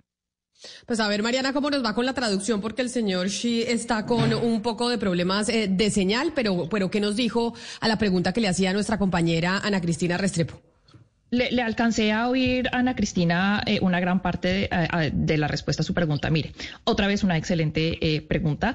Él dice que, eh, digamos, hace, si hace 10 o 20 años las naciones en Europa se hubieran esforzado por reducir la demanda que tienen de gas que viene desde Rusia, pues habría sido este, más fácil implementar un paquete que recaiga de manera más fuerte en unas sanciones a al suministro de este tipo de eh, commodities, ¿cierto? Eh, estaría en una mejor posición eh, para implementar esas sanciones. Ahora, también hay que entender que Rusia depende prácticamente del gas y el eh, petróleo.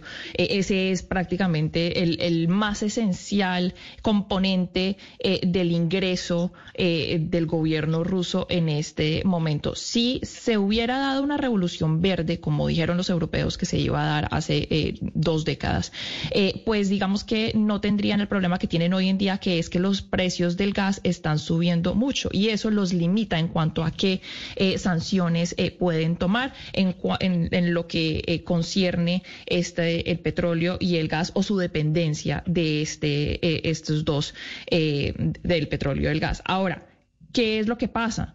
Sí se pueden llevar a cabo unas eh, sanciones que impacten, por ejemplo, a Rusia eh, y las compañías rusas eh, en unos mercados internacionales. Acuérdese usted que Rusia utiliza el sistema de banca SWIFT, que es un sistema también para poder hacer transacciones entre bancas internacionales, bancos internacionales. También tiene bonos del gobierno en mercados de deuda al, afuera de Rusia, pues tiene compañías que están son partes de bolsa, de bolsas en el extranjero y pues también, como lo decía usted, esos consumo, es el consumo tecnológico, por ejemplo, de teléfonos, pues también se da, entonces por ese lado también se podría dar una sanción. Es decir, lo que hay que hacer acá es un paquete de sanciones, porque él dice, si no estamos dispuestos a pelear, pues hay que implementar eh, las, las sanciones, ¿cierto? Es así de sencillo y tienen que ser unas sanciones muy fuertes. La ficha clave acá es Alemania, porque Alemania tiene, eh, o sea, juega un rol muy importante en cuanto al comercio que tiene con Rusia. Y si Alemania está detrás del paquete de sanciones, pues la historia es otra cosa. Pues eh, dígale, Mariana, por favor, al señor eh, Xi o Xia, Que muchas gracias por, por atendernos, que clarísimas eh, sus respuestas frente a esta situación de la tensión que hay en la frontera con Ucrania y que pues ojalá podamos hablar con él en el futuro. Que feliz tarde para, para él en, en Europa. Mr. Shi, it was such a pleasure to have you today. We really hope we can talk to you in the future, and thank you for being so clear and concise with your answers. Muchas gracias a vosotros. Eh, hasta luego. Espero. Hasta luego, señor Hasta- Shia, claro que hasta sí. la próxima vez. Hasta la próxima vez, claro que sí, Mariana. Pero yo diría entonces que, eh, en conclusión también, lo que dice el, eh, el señor Shi o Shia, no sé cómo se, cómo se diga el, eh, el apellido, es que, bueno, o Estados Unidos y Europa se ponen las pilas y si no van a una eh, agresión, digamos, eh, militar y a contrarrestar militarmente, entonces tienen que ser muy fuertes con las sanciones. Y que las que sanciones ser- no pueden ser un, no pueden ser una risa. Exactamente. Y lo que dice el señor Xi es realmente importante. Alemania es una pieza clave eh, y, y tie- la Alemania tiene que estar montado en ese tren de las sanciones que se le pueden implementar a Rusia. Pero mire, es que yo creo que eh, vale la pena resaltar algo.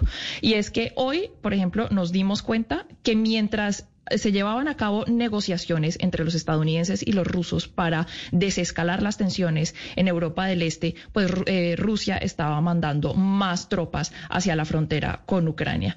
Eh, esto, eh, digamos, más o menos dice que ellos no creían que iba a haber una salida diplomática a este rollo tan espantoso que tenemos. Además, es que lo que dice el señor Xi es muy cierto. Tiene una cantidad de armamento allá que no indica que esto sea simplemente una amenaza y ya.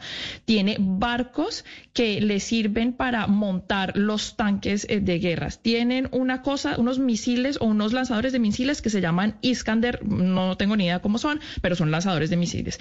Tienen eh, helicópteros de combate. Y lo que dice el señor Xi también, mandaron también fuerzas eh, o tropas rusas a la frontera entre Ucrania y Bielorrusia que para ejercicios de coyuntura militar con los bielorrusios. Perdonen, pero esto no es simplemente el señor Putin diciendo, ah, yo me tengo que defender acá. Aquí el señor Putin va a hacer, yo me atrevo a decir que él- ese es mi pronóstico, él va a hacer algo. No sé si sea una invasión, pero algo que involucre al militar, a lo militar, sí. Pues por eso, y cuando usted decía que Alemania es fundamental, por eso era que antes de esta entrevista les daba yo la portada de la revista más importante de Alemania que está eh, empieza a rodar el día de hoy, Der Spiegel, que tiene a Putin en la carátula, diciendo, bueno, qué tan serio y qué tan lejos llegará el, eh, el señor Putin con esta amenaza a Europa. Son las 11 de la mañana, 57 minutos, después de irnos eh, o de estar hablando de la situación que de verdad tenemos que estar pendientes porque tal vez es lo más delicado que se está viviendo hoy en términos geopolíticos. Hoy es viernes y doña Dani Galvis de la calle llega con, eh, con su top 3 de las canciones más escuchadas esta semana en nuestra emisora hermana para relajarnos un poco. Doña Dani, bienvenida. Muchas gracias, ¿cómo están? Feliz fin de semana. Lo han dicho, vengo desde la calle La Manda Más con top 3 estrenitos eh, que nos tienen los artistas por estos días. Así que arranquemos de una vez con la energía arriba y el señor Peter Manjarres. Esto es Entusado. Que entusao me los pego con un trago del bueno. Que no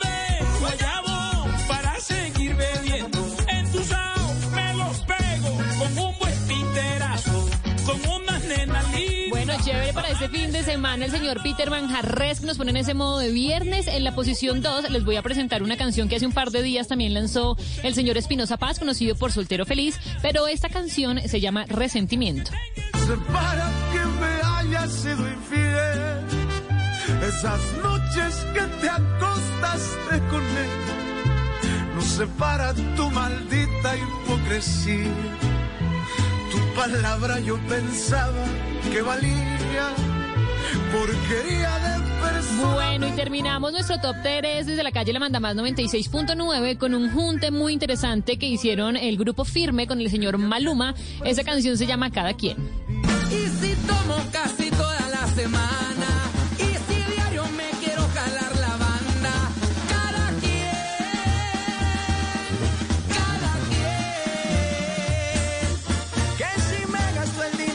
cosas caras, si me voy de vacaciones Y pues con esta música de Dani de la calle siempre nos sentimos en viernes.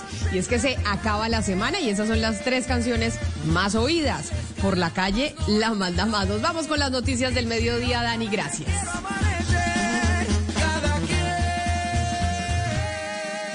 Colombia, este cuento es tuyo. De nosotros depende que los niños, niñas y jóvenes de nuestro país permanezcan en el colegio y sigan estudiando para desarrollar sus talentos, transformar su presente y construir su futuro. Apóyalos y matricúlalos ya. Entra a estecuentoestudio.com. Un mensaje de Shakira, Fundación Santo Domingo, Fundación Pies Descalzos y Ministerio de Educación. Apoya Blue Radio.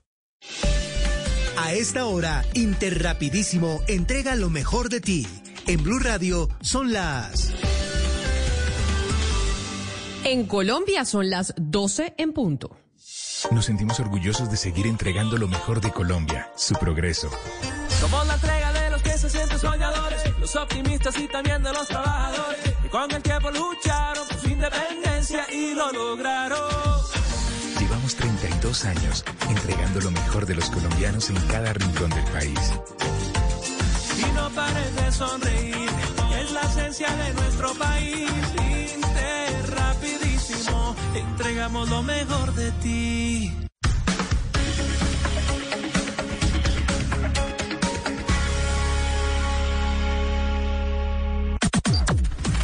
Las noticias del mediodía en Mañanas Blue. Y al mediodía estamos aquí con ustedes. Seguimos conectados para contarles las noticias más importantes a esta hora en Colombia, de la mano del servicio informativo de Blue Radio. Don Eduardo Hernández, buenas tardes. ¿Qué tal? Muy buenas tardes, Camila. Dos cuadras siguen a esta hora acordonadas en la localidad de Teusaquillo. Allí la policía confirmó el hallazgo de un explosivo en la Casa Alternativa, que es un restaurante de los excombatientes de las FARC y que se había convertido en un lugar de reunión política. ¿Qué está pasando a esta hora del mediodía en ese punto? María Camila Castro, buenas tardes.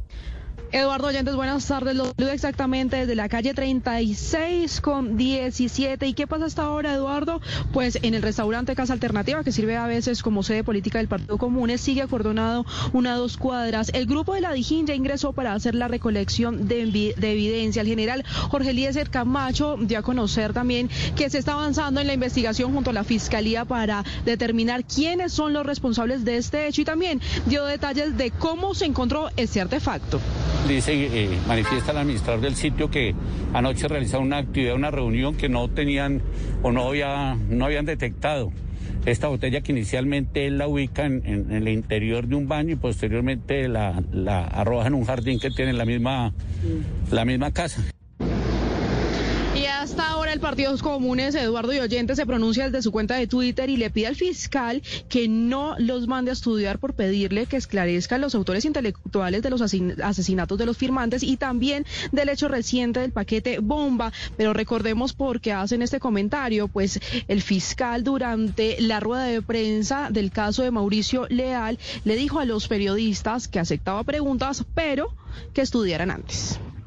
Y precisamente sobre este tema, Eduardo, hay respuesta y pronunciamiento de la alcaldesa de Bogotá, Claudia López. Acaba de trinarlo un mensaje, un video que graba la alcaldesa de Bogotá, Claudia López, primera declaración a propósito de este hallazgo de explosivos en este lugar, en la casa alternativa de los excombatientes de las FARC. Bogotá, la Secretaría de Seguridad, que esta mañana identificaron en un restaurante que es sede de un miembro del Partido Comunista un artefacto explosivo con el que se pretendía seguramente hacer daño y causar zozobra en la ciudad de Bogotá. Por fortuna, el muy profesional equipo antiexplosivos de nuestra Policía Metropolitana identificó el artefacto, lo retiró y no causó ningún daño. En la ciudad de Bogotá seguiremos trabajando sin descanso por la seguridad de todos los ciudadanos. No vamos a permitir bajo ninguna circunstancia que manos criminales o oportunismo político pretenda atentar contra la, contra la tranquilidad de la ciudadanía o generar zozobra en este certamen político y electoral. Que nadie pretenda Pues ahí está el pronunciamiento de la alcaldesa Claudia López que hace referencia a este tema en Teusaquillo, en la localidad de Teusaquillo, en Bogotá. Pero sigamos recorriendo el país con noticias de orden público, porque los tres jóvenes asesinados en un paraje de la vía que comunica a Ocaña con San Calixto, en norte de Santander, habían sido secuestrados por un grupo armado hace cuatro meses. Cristian Santiago tiene toda la información. El caso de la muerte a bala de tres ciudadanos de San Calixto y quienes fueron encontrados en un paraje de una vía rural tiene consternada a la comunidad. Ante esto, el personero José Luis Franco Pinzón ha dicho que tras entablar diálogos con los familiares, se enteró que habían sido retenidos hace cuatro meses, situación que desconocía. que manifiestan la- los familiares y los eh, la comunidad, presidentes de Junta de Acción Comunal de ahí de la zona de la Sabana, sobre que habían sido ya eh, sacados de sus casas hace cuatro meses. Eh, no recibí yo noticia ni tampoco queja de este tipo de situación que estuviera ocurriendo Dijo que de conocer esta situación con antelación, habría mediado junto a la Defensoría y la Cruz Roja con el grupo que los tenía en su poder. En esa localidad hay presencia del ELN y las disidencias de las FARC. Y vamos a hablar ahora de COVID-19 porque el gobierno dice que no es cierto que se estén acabando las vacunas en algunas regiones del país después de que algunas regiones como Antioquia se hubiera advertido que no hay dosis suficientes para aplicar los refuerzos. Juan David.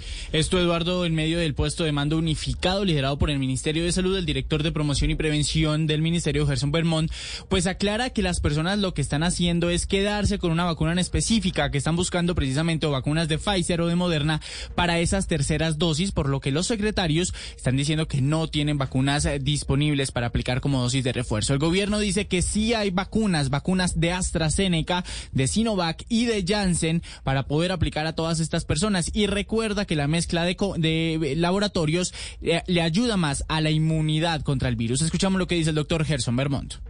Y resulta que dicen que no tienen dosis para refuerzo porque no tienen Pfizer, ejemplo. Y resulta que se amarran y aquí nadie se puede casar con ningún biológico en especial. En este momento, un mensaje, por favor, a todos los secretarios El llamado que está haciendo el gobierno nacional es que hay cerca de 800 mil vacunas de AstraZeneca en todos los territorios para poder aplicar esas dosis de refuerzo. También se espera que el sábado estén llegando 5,4 millones de vacunas, estas donadas por España para continuar con este plan de vacunación a nivel nacional. En el Valle del Cauca, solo el 18% de la población se ha puesto la dosis de refuerzo, según dicen las autoridades de salud, mientras está aumentando la ocupación en las camas de las unidades de cuidados intensivos. Hugo Mario Palomar. En el Valle del Cauca, el 72% de la población tiene una dosis de la vacuna contra el COVID-19. El 55% tiene las dos dosis y solamente el 18% tiene la dosis de refuerzo. En este departamento ya han muerto personas por dejar pasar más de siete meses y no aplicarse la tercera dosis de la vacuna. La Secretaría de Salud del Valle, Marquesina Ledmes, pide que la comunidad se aplique el único biológico que hoy hay disponible para refuerzo. Quien está esperando tercera dosis de Pfizer no pierde el tiempo porque no va a haber. Quien está esperando tercera dosis de Moderna no pierde el tiempo porque no va a haber. Tiene la única posibilidad de en este, en este instante es AstraZeneca. El jueves en el departamento del Valle se reportaron 50 fallecidos y casi 3.800 nuevos contagios de COVID-19. Y ya que estamos hablando de vacunas y refuerzos, la Organización Mundial de la Salud propuso a los países que tienen buenos índices de vacunación en las poblaciones de riesgo que compartan sus vacunas a otros países de ingresos más pobres, en lugar de vacunar a niños y a jóvenes sanos. Dana Vargas. El Comité Asesor de Expertos de la Organización Mundial de la Salud aseguró que aún existen profundas desigualdades en el acceso a la vacunación contra el COVID-19 en diferentes partes del mundo. Es por esto que invitó a aquellos países que tienen altas tasas de vacunación a que unan sus esfuerzos para una financiación y una donación a nivel mundial, para así lograr que estas vacunas lleguen a los países más pobres que aún tienen a la población más vulnerable sin recibir alguna de las dosis. La Organización Mundial de la Salud aseguró que hay algunos países que reportan una tasa de vacunación por debajo del 5% de su población, mientras que otros países más desarrollados sí registran que tienen a un 80% de su población inmunizada. De igual forma, la organización recomendó extender el uso de una dosis reducida de la vacuna Pfizer con 10 microgramos para la vacunación de niños entre 5 y 11 años. Son las 12 del día, 8 minutos. Y a pesar de que la registraduría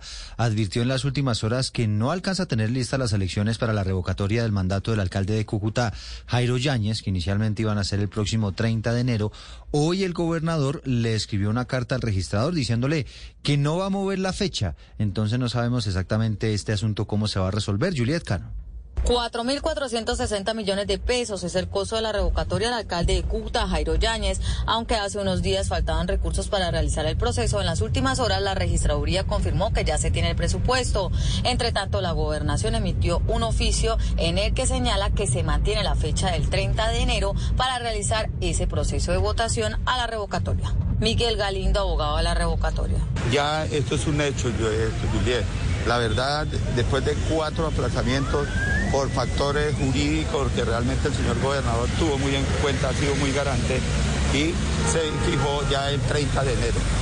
Eh, un inconveniente. Hay opiniones encontradas, unas a favor y otras en contra, acerca de este proceso que ya se ha aplazado cuatro veces. Gracias, Julieta, Norte de Santander. Pero sigamos con eh, información electoral porque la Registraduría, la MOE y la Defensoría del Pueblo están preocupadas por eh, las condiciones de orden público en las zonas donde hay más aspirantes para ocupar las curules para las víctimas.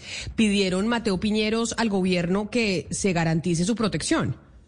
El próximo 13 de marzo en las elecciones legislativas se elegirán por primera vez 16 representantes de víctimas para la Cámara. Es por esto que en un foro organizado por el espectador Codes USAID, las instituciones y organizaciones encargadas de este proceso, como son la Defensoría, la Registraduría y la Misión de Observación Electoral, pidieron garantizar la financiación y seguridad de quienes van a participar. Wilfredo Grajales es defensor delegado para la asesoría y orientación de las víctimas. Que eh, no haya injerencia de los grupos armados que están en estas zonas, que mm, no intervengan ni los grupos económicos ni los grupos políticos que pueden llegar a sacar de- del escenario a los verdaderos actores. Por su parte, desde la misión de observación electoral alertaron sobre los problemas de seguridad que corren en los territorios tanto los candidatos como las víctimas del conflicto debido a la violencia. Hay una buena noticia para los habitantes de la costa caribe colombiana y bueno, en general para todo el país, porque hoy el presidente Iván Duque inauguró la segunda calzada de la Ruta del Sol, sector 3,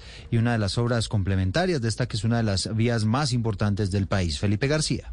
El gobierno entregó hoy 86 kilómetros de vía nueva y mejoramiento de la ruta del Sol 3. Del total de los kilómetros ejecutados, casi 73 son de la segunda calzada y 13,5 son de rehabilitación y mejoramiento de la carretera ya existente. Esto, de acuerdo con la ministra de Transporte, Ángela María Orozco, beneficia a 617 mil habitantes en los municipios de Chiriguaná, El Paso, Bosconia y Valledupar. Se han invertido en estos 86 kilómetros alrededor de 248 mil millones de pesos. Se van a ver beneficiados también todos los cultivadores agrícolas, ya que hablamos de que por aquí se mueve palma africana, se mueve maíz, se mueve plátano, se mueve yuca, pero además es una vía fundamental para conectar el centro del país con la costa caribe. La funcionaria destacó además que por este corredor transitan a diario 9.666 vehículos en promedio y en su mayoría automotores de carga que movilizan productos agrícolas. A las 12 del día, 12 minutos, tenemos más información de infraestructura porque la ANI le impuso una multa por 3 mil millones de pesos al contratista que está a cargo de la concesión del aeropuerto de Barranquilla, Ernesto Cortizos. Vanessa Saldarriaga. La sanción que fue impartida contra el Grupo Aeroportuario del Caribe, contratista a cargo de la concesión del aeropuerto Ernesto Cortizos de Barranquilla, fue por el incumplimiento de la entrega de obras que debieron estar listas en septiembre de 2021. Se trata de obras correspondientes a la etapa 2 del tercer periodo de intervención del contrato, que incluye trabajos como el edificio de recibo de maletas nacionales, el corredor estéril de ala internacional, renovación de pasarelas de embarque, entre otras. Según la agencia, no fueron entregadas a satisfacción. Así lo dijo el vicepresidente jurídico de la entidad, Fernando Ramírez. La ANI continuará por el cumplimiento de las obligaciones a cargo del concesionario y acudirá a los mecanismos contractuales para culminar su cumplimiento, siempre con garantía del debido proceso y con respeto de los límites legales y judiciales. Estas obras hacen parte de la tercera de ocho fases de intervención que deben culminar en 2035 como parte de un trabajo de remodelación y mantenimiento de la terminal aérea internacional. Son las 12, 13 minutos y más eh, de 200 funcionarios de la alcaldía de Turbo en Antioquia están en paro a la espera de que la administración les pague la seguridad social y los salarios vencidos. Héctor Santamaría. Diez días se ajusta el cese de actividades de 208 funcionarios de esta alcaldía de 308 que hay en la planta, quienes están a la espera de que la alcaldía se ponga al día con los pagos pendientes de seguridad social del mes de octubre y el salario del mes de diciembre, situación que los ha llevado al cese de sus actividades. Walter Urango es el presidente de Sintra Estatales de Turbo. Tenemos muchos eh, compañeros enfermos, inclusive compañeros de UCI, que los han tenido que atender de forma particular porque aparecemos todavía sus suspendido en, la, salud y la, la Procuraduría Provincial de Apartado brilla por su ausencia, nunca llega. Hasta el momento ni el alcalde ni el secretario de Hacienda se han pronunciado ante esta situación. La noticia internacional.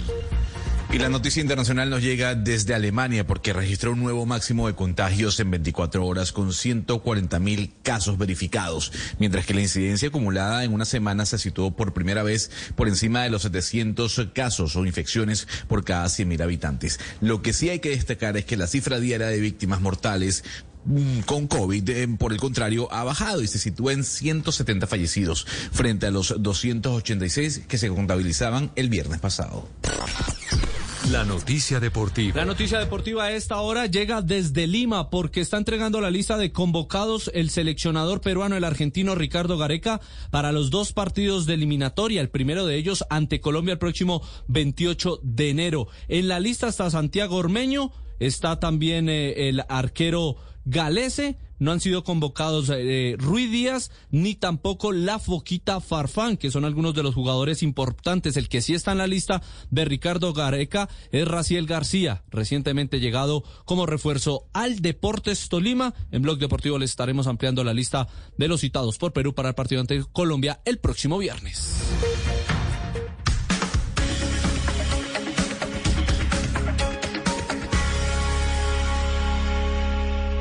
Seguimos conectados con ustedes en Mañanas Blue. Oscar Montes, Ana Cristina Restrepo, Hugo Mario Palomar, Diana Mejía, Sebastián Nora, Mariana Palau, Gonzalo Lázari, Valeria Santos y Camila Zuluaga con el tema del mediodía.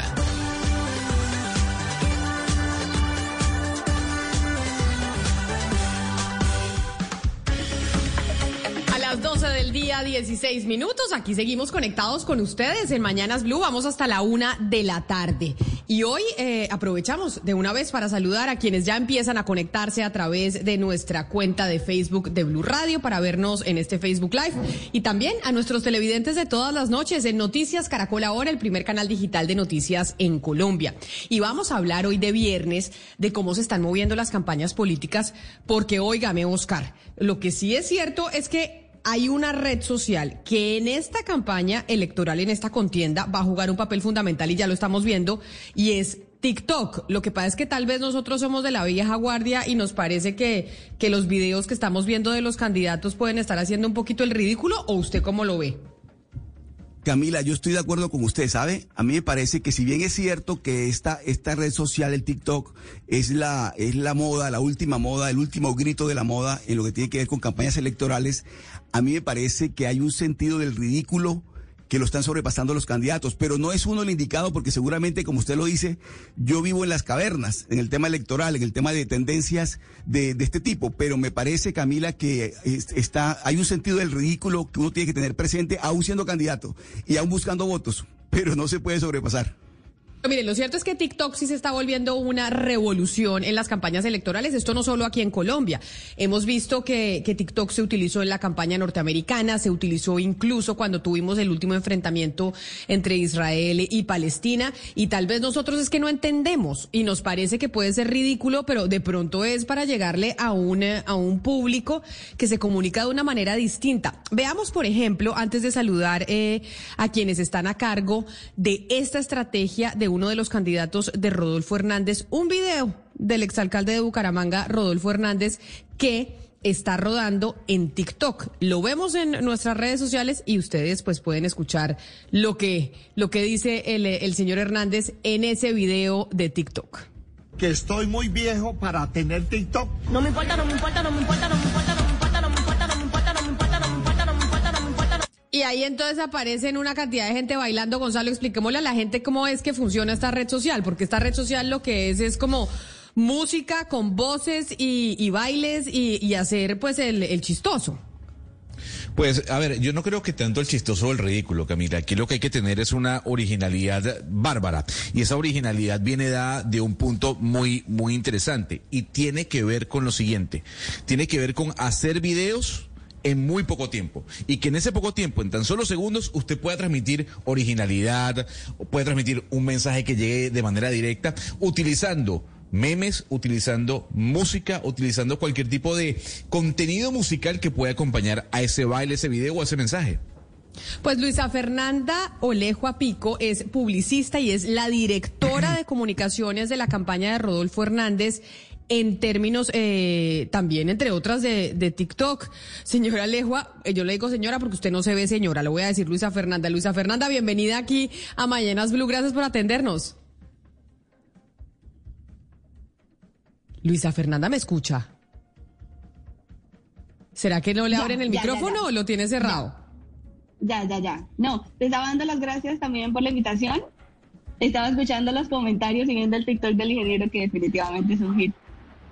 Pero mire, Luisa Fernanda, explíquenos una cosa. Ahorita estábamos hablando con Oscar y a nosotros esto nos, pa- nos parece a veces un poquito ridículo, pero también haciendo el análisis uno dice, de pronto nosotros somos los que nos estamos quedando viejos y esta es la nueva forma de comunicarse en política y es la nueva forma en que se le llega a los jóvenes. Eso es así, es decir, hay que hacer estos videos, estos bailes y estas cosas para que los jóvenes lo vean a uno o qué es lo que está pasando en la estrategia de comunicaciones de las campañas. Bueno, yo creo que estamos convencidos de que definitivamente no estamos haciendo el ridículo, por lo menos no nosotros, por lo menos no el INGE, porque el INGE, pues a diferencia de los otros candidatos, tiene algo muy importante y es la autenticidad, él como personaje. ¿sí? Y dentro de la estrategia y la tarea de nosotros como el equipo de comunicaciones eh, es no pasar esa línea del ridículo como de pronto sí se ha visto en otras campañas, ¿ya? También partiendo del hecho que nosotros no estamos haciendo marketing político, sino somos creadores de contenido y estamos es, llegando a la gente, a los jóvenes a través de la comunicación y de la comunicación en plataformas como TikTok, que por supuesto llega a muchos jóvenes y que de hecho nos han llegado videos en donde los papás graban a los niños diciendo como, papi, tienes que votar por Rodolfo, ya viste al ingeniero, el exalcalde de Bucaramanga, lo vi en TikTok. Entonces está funcionando. Ahora, a ver, Luisa Fernanda, dimensionemos qué es TikTok, porque la gente dice, bueno, yo no entiendo de qué están hablando. Estamos hablando de una red social que ya tiene más de dos mil millones de descargas, pero para que la gente en Colombia entienda qué significa TikTok y por qué ustedes le están prestando tanta atención a esa red social y tal vez no a Instagram, por ejemplo. Le estamos apostando a TikTok porque estamos llegando a las nuevas generaciones y además estamos demostrando la capacidad que tiene el candidato que le apuesta a las nuevas tecnologías, que le apuesta a la juventud y que estamos logrando que una persona de 76 años, porque a diferencia de los otros candidatos, el ingeniero es el mayor, tiene la capacidad de llegar a jóvenes, de conquistar con una sonrisa, con un baile, ¿sí? Y que no roza con lo ridículo como de pronto lo han tratado de hacer ver. Pero mire, Luisa Fernanda, usted dice, el INGE, el ingeniero Rodolfo Hernández no está haciendo el oso por lo menos. Yo quiero entonces ahora hablar de otra campaña. Vamos a ver un video de la campaña de Oscar Iván Zuluaga y a escucharlo también porque TikTok eh, pues tiene mucha música. Y yo no sé si uno, ahí, pues Oscar, usted después me dirá, pues se imagina Oscar Iván Zuluaga metiéndose en este tipo de estrategias. Escuche usted el, eh, el video de TikTok del, eh, del doctor Zuluaga. Bueno, vamos a ganar, ¿sí o no? Yes, yes, Oscar es ahí, eh, no sé, como uno viendo al candidato que supuestamente es muy serio, que ha sido ministro, que no sé qué, metiéndose en estos, pues Gonzalo dice que no son ridículos, pero bueno, metiéndose en estas estrategias que uno dice, ¿eso da votos? Camila, yo, yo creería en estos casos que no, y además sí creo que en el caso del doctor Oscar Iván, a quien conozco hace muchos años, me parece que sí hay un sentido del ridículo que él ha perdido y que de pronto de eso se trata, y seguramente de eso se trata. La pinta, los zapatos rojos, el baile, la cosa, yo creo que hasta ya no tanto. Hasta ya no tanto, y estoy de acuerdo en que todo este tipo de redes y de herramientas hay que utilizarlas a la hora de cautivar al votante pero, pero hay un sentido, insisto, hay un sentido del ridículo que no se puede sobrepasar. Pero a mí me gustaría, Camila, si usted me lo permite, preguntarle a Luisa Fernanda precisamente sobre la efectividad del TikTok a la hora de llevar al, al joven votante a las urnas. Eso sí es, ese divertimento, ese ejercicio lúdico, si se quiere, se puede traducir en, en votos por parte de los jóvenes. ¿Esa es la apuesta, Luisa Fernanda? Lo que nosotros sentimos y el termómetro es los comentarios, sí, que nos llegan a través de, de TikTok a la cuenta del ingeniero y la mayoría son, ingeniero, es la primera vez que voy a votar y lo voy a hacer por usted. Ingeniero, ya convencí a mis papás de que votaran por usted. Ingeniero, voy a, eh, a estrenar la cédula con usted. Entonces, sí, de pronto sí es un contenido mucho más flat, mucho más eh, suave, de pronto no estamos dando propuestas, pero nos está ayudando mucho con algo muy importante y es con la popularidad del INGE. Sí, porque estos videos eh, pasan a otras redes sociales, pasan a Instagram, luego nos los encontramos en difusiones de WhatsApp, luego los encontramos en Facebook. Y es una forma de decir, aquí hay un candidato y en otras redes sociales, en entrevistas y en otras estrategias digitales que tenemos, entonces ya mostramos propuestas y ya la parte más seria que ya es eh, lo que convence el voto. Pues, pero permítame, voy a saludar eh, precisamente porque estábamos viendo el video de, de, Oscar Iván Zuluaga a Juliana Zuluaga, que es eh, en que está en redes sociales conocida como la hija del mar. Yo no sé si Juliana es hija de Oscar Iván y es la encargada del TikTok eh, del, eh, del candidato. Juliana, bienvenida. Gracias por estar también usted con nosotros. Buenas tardes, gracias por la invitación. ¿Ahí me escuchan bien? La escuchamos perfectamente. Efectivamente, soy la hija menor de Oscar Iván en este momento qué pena que me toque conectar desde la Comuna 9, entonces espero que me puedan seguir escuchando y no se nos corte. A mí me fascina ver cómo especulan con todos los comentarios de por qué uno hace videos en TikTok. Yo no tengo el nivel de ciencia que tenían algunos otros en el manejo de redes sociales. Yo soy filósofa, yo ni siquiera tenía redes sociales personales, pero las abrí con la campaña y a mí lo que me motivó a hacer esos videos, que además la mayoría de los que he hecho en TikTok y en Instagram han sido detrás de cámaras sin que mi papá se cuenta, es porque a mi papá lo han conocido como el ministro, un hombre serio, un hombre, digamos, como súper acongojado, como viejo, como que lo respetan muchísimo porque lo ven muy serio, muy viejo, como precisamente ustedes lo comentaron ahorita, pero lo que ustedes no saben es que mi papá en la casa es así. O sea, mi papá es el que le ha puesto los apodos a todos en la familia. Mi papá es el que vive mamando gallo con sus hijos, con mi mamá. Yo soy, mi mamá es costeña, entonces mis papás aman bailar. Mi papá es súper bailarín. Un 31 de diciembre, un 24, mi papá es así como ustedes lo están viendo en los videos. Lo que pasa es que a la gente le impresiona y parece que es ridículo porque parece lo más de la antítesis de lo que él es y resulta que no. El problema es que nadie ha conocido esa intimidad, que obviamente pues yo sí porque soy la hija.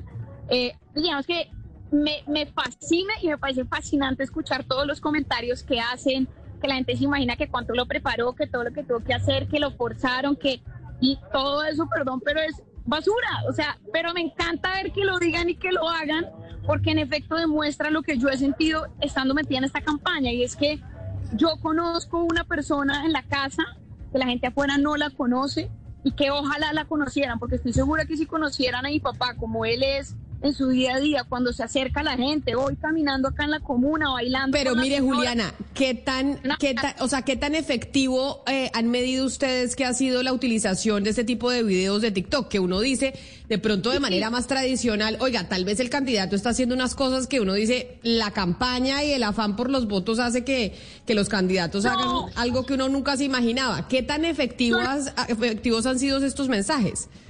Yo no creo, yo no creo que sea, digamos, tanto un tema de efectividad en votos, no lo mido así, empezando porque TikTok es una red social que la tiene muy poquita gente todavía en Colombia y la mayoría de los usuarios de TikTok son menores de 18 años, es gente que ni siquiera vota. Y digamos, nosotros no estamos haciendo una apuesta para el capital político en, la, en el futuro, no. Digamos que eso no están nuestros cálculos ni nuestros intereses. Pero yo sí creo que el efecto TikTok y se han vuelto virales los videos es porque logramos mostrar una faceta que no es de mi papá y por lo menos genera un shock, como una primera impresión, que es como, uy, no me imaginaba Oscar Iván haciendo esto, ustedes mismos lo dijeron. Entonces, ese tipo de reacciones sí me parece interesante, me parecen chéveres, me parece bacano que conozcan lo que es esa relación de papá y mamá a través del baile, por lo que te digo, mi madre es costeña, entonces a mi papá le tocó para conquistarla aprender a bailar y así es él en la casa. Entonces digamos que tengo una cantidad de contenido que lo cojo cuando él ni siquiera se da cuenta y nadie se imagina que él es así. Entonces, digamos, no es tanto un tema electoral, que eso nos dé votos o nos quite. No creo, la verdad no creo. Y no lo he medido porque no tengo ni idea cómo se mide eso. Es la primera vez que estoy en redes sociales haciendo esto, entonces yo no, y aprendiendo cómo funciona el algoritmo de TikTok, porque yo no lo tengo en mi vida personal, no lo tenía y no lo uso. Entonces, ha sido un reto y ha funcionado. Entonces, pues bueno, ahí estamos haciendo la tarea. Ana Cristina, demos un poquito los datos y las cifras de TikTok eh, en Colombia, porque nos decía Juliana que ella pues no tiene las cifras y los datos, que tal vez mucha gente no tiene TikTok eh, en el país, pero que de todas maneras es una red social para llegarle a la gente en donde después se muestra en los candidatos como son. ¿Tenemos cifras de cuánta gente tiene esta red social? Una aproximación, Camila. Para el año 2020 se tenían 12 millones 500 mil usuarios solamente en Colombia. Se calcula que el dato actual puede estar entre los 18 y los 20 millones. Pero hay un porcentaje que es muy interesante, Camila, y es que el 41% de usuarios de TikTok en el mundo están entre los 16 y los 24 años, 41%, y un 32% está entre 25 y 34 años. O sea que eso que estamos pensando pensando que necesariamente los que están viendo TikTok son no votantes, pues no es del todo tan cierto. Ahí sí hay, por lo menos primeros votantes, hay un potencial importante. Claro, Ana Cristina, pero súmele a eso que TikTok es reproducido, quiero decir, los videos son reproducidos en otras redes sociales. Es decir, usted ve un video de TikTok de pronto en YouTube, en Instagram, en Facebook o en los medios convencionales también, en los medios de comunicación eh, tradicionales. Por eso quiero preguntarle a Juliana, después de que su papá, eh, Oscar Iván, se volvió TikToker, ¿qué tanto creció en redes sociales? Eh, sabes que no, no tengo esas cifras de cuánto creció, pero lo que sí logramos fue que más, más que nos vieran en TikTok, es que los videos los reprodujeran en todas las redes sociales, que ustedes y que todos los medios estuvieran hablando de esos videos, que WhatsApp se regaran como tú dices. Eh, y yo creo que tuvo más un incremento, es como en el alcance y en la visualización de los usuarios a los que les llegábamos, más que los seguidores o digamos como, sí, como la fidelización en las redes sociales, pero, pero bueno, yo sigo aprendiendo de esa plataforma eh, y me parece como un reto a la creatividad muy, muy chévere. Me sorprende Pues la capacidad de crear contenido de la gente. Es increíble. Pues no. No solo Rodolfo Hernández, no solo Oscar Iván Zuluaga se están metiendo en TikTok. Aquí están todos los candidatos metidos en TikTok. Pero veamos uno de los videos, por ejemplo, de Juan Manuel Galán del Nuevo Liberalismo, que también está haciendo videos y también se ríen y hacen como, pues no sé, otro tipo de exposiciones a través de esa red social que como nos dicen, nos dicen a Cristina, no es solo para los jóvenes. También hay gente pues mayor que está viendo eh, estos videos que montan los candidatos a través de TikTok. Este guarda,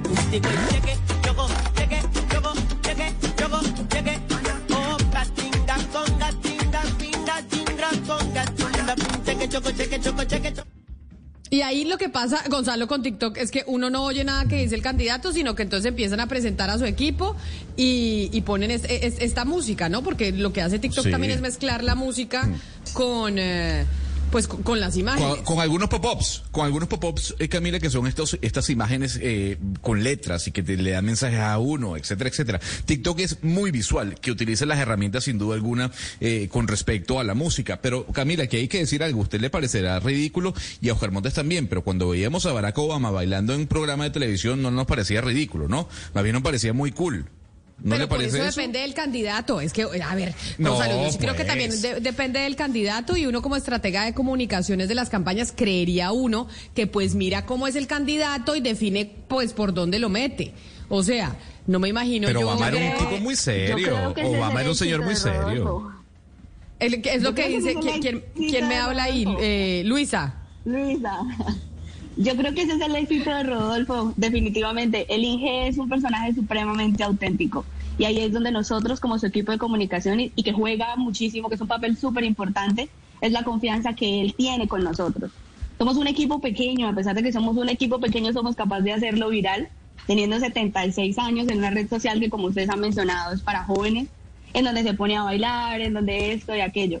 Entonces la autenticidad del ingeniero es la que lo hace viral y la confianza que nos tiene que todo lo que le proponemos para hacer en TikTok o incluso para otras redes sociales, en ningún momento dudan decirnos no o me siento mal o esto me da pena. Nada, yo le digo, Inge, levanta la mano, la levanta porque él sabe que nosotros lo estamos haciendo, porque pues tenemos el conocimiento, tenemos también la, la experiencia y además no lo vamos a poner en ridículo jamás. Pues déjeme eh, saludar, Luisa, a Nadia Rey, que es eh, miembro del equipo de comunicaciones digitales de la campaña de Juan Manuel Galán, de quien veíamos ahí ese video en TikTok. Nadia, bienvenida. Bueno, estoy lleno de mujeres en temas de comunicaciones y de, y de redes sociales. Gracias por, por acompañarnos hoy viernes aquí en Mañanas Blue. Muchas gracias a ustedes por la invitación. Es un reto efectivamente no caer en el ridículo, pero estoy de acuerdo con Luisa Fernanda y con Juliana en dos cosas. Primero, nosotros extraemos esa naturalidad del candidato y a veces por la forma en que los medios lo han transmitido en ocasiones anteriores se ven demasiado serios, demasiado formales, pero en realidad son personas tomadoras de pelo, que hacen bromas. Juan Manuel es una persona supremamente amable, con un don de gente increíble que hace que las personas se le acerquen, le hablen. Eh, le gusta abrazar a las personas y eso es lo que hemos buscado también aprovechar dentro de esa red social que es TikTok, es mostrar una cara diferente de quién es él. En el momento que usted decide, por ejemplo, hacer un video del, del señor Galán, ¿usted tiene que, usted simplemente lo hace y lo publica o cómo funciona en la práctica? ¿Tiene que autorizarlo quién? ¿El jefe de campaña, el jefe de debate, el propio Galán? Esa, esa decisión, ¿cómo se toma? Porque pues si es un material un poco sensible porque pues muestra pues un, un, una faceta muy personal de, de los candidatos. Claro, aquí tenemos un mini comité, es un grupo de WhatsApp donde se envía el material primero y luego sí lo publicamos. Obviamente creo que a todos en algún momento nos pasó, es un tema de confianza, de cómo nosotros vamos a expresar y mostrar esta faceta de la persona sin caer en el ridículo. Sin embargo, pues al principio había muchísima más... Eh, digamos, precaución en la publicación de este tipo de contenidos, mucha prevención, eh, que si vamos a caer en un en algo que no vamos a poder comunicar como lo queremos hacer, si vamos a caer en el ridículo, si vamos a mostrar algo que no se debería mostrar. Entonces empezamos como con ese protocolo. Hoy en día es mucho más libre. Entonces ya digamos que por confianza hemos logrado que el candidato haga ese tipo de cosas un poco más fácil. Pero mire, eh, le pregunto a Luisa Fernanda, es que una campaña presidencial sobre todo es una campaña seria en una campaña presidencial se vende un programa, se hacen unas propuestas, o a eso estamos acostumbrados a nosotros, nosotros en, los electores. Por eso es que, digamos, el TikTok ha causado tanta, tanta revolución, entre comillas. ¿A qué horas los electores, los votantes, vamos a ver los programas, las propuestas serias, más allá del ridículo que, se, que creo yo que están haciendo los candidatos en 10 segundos, eh, eh, pensando que se va a cautivar a los jóvenes, a los nuevos electores? Me parece que se están olvidando de la esencia de la campaña, que es la oferta de parte del candidato, que es el contenido, que son los programas. Eso no se está viendo porque nos estamos quedando en el ridículo, en el baile y en la, y en la parte, en la puesta en escena de los candidatos, haciendo para mí el ridículo. No, nosotros estamos convencidos que no estamos haciendo el ridículo. El ingeniero también está totalmente convencido de eso. Y cada red social o cada espacio y medio de comunicación tiene su enfoque y tiene su estrategia.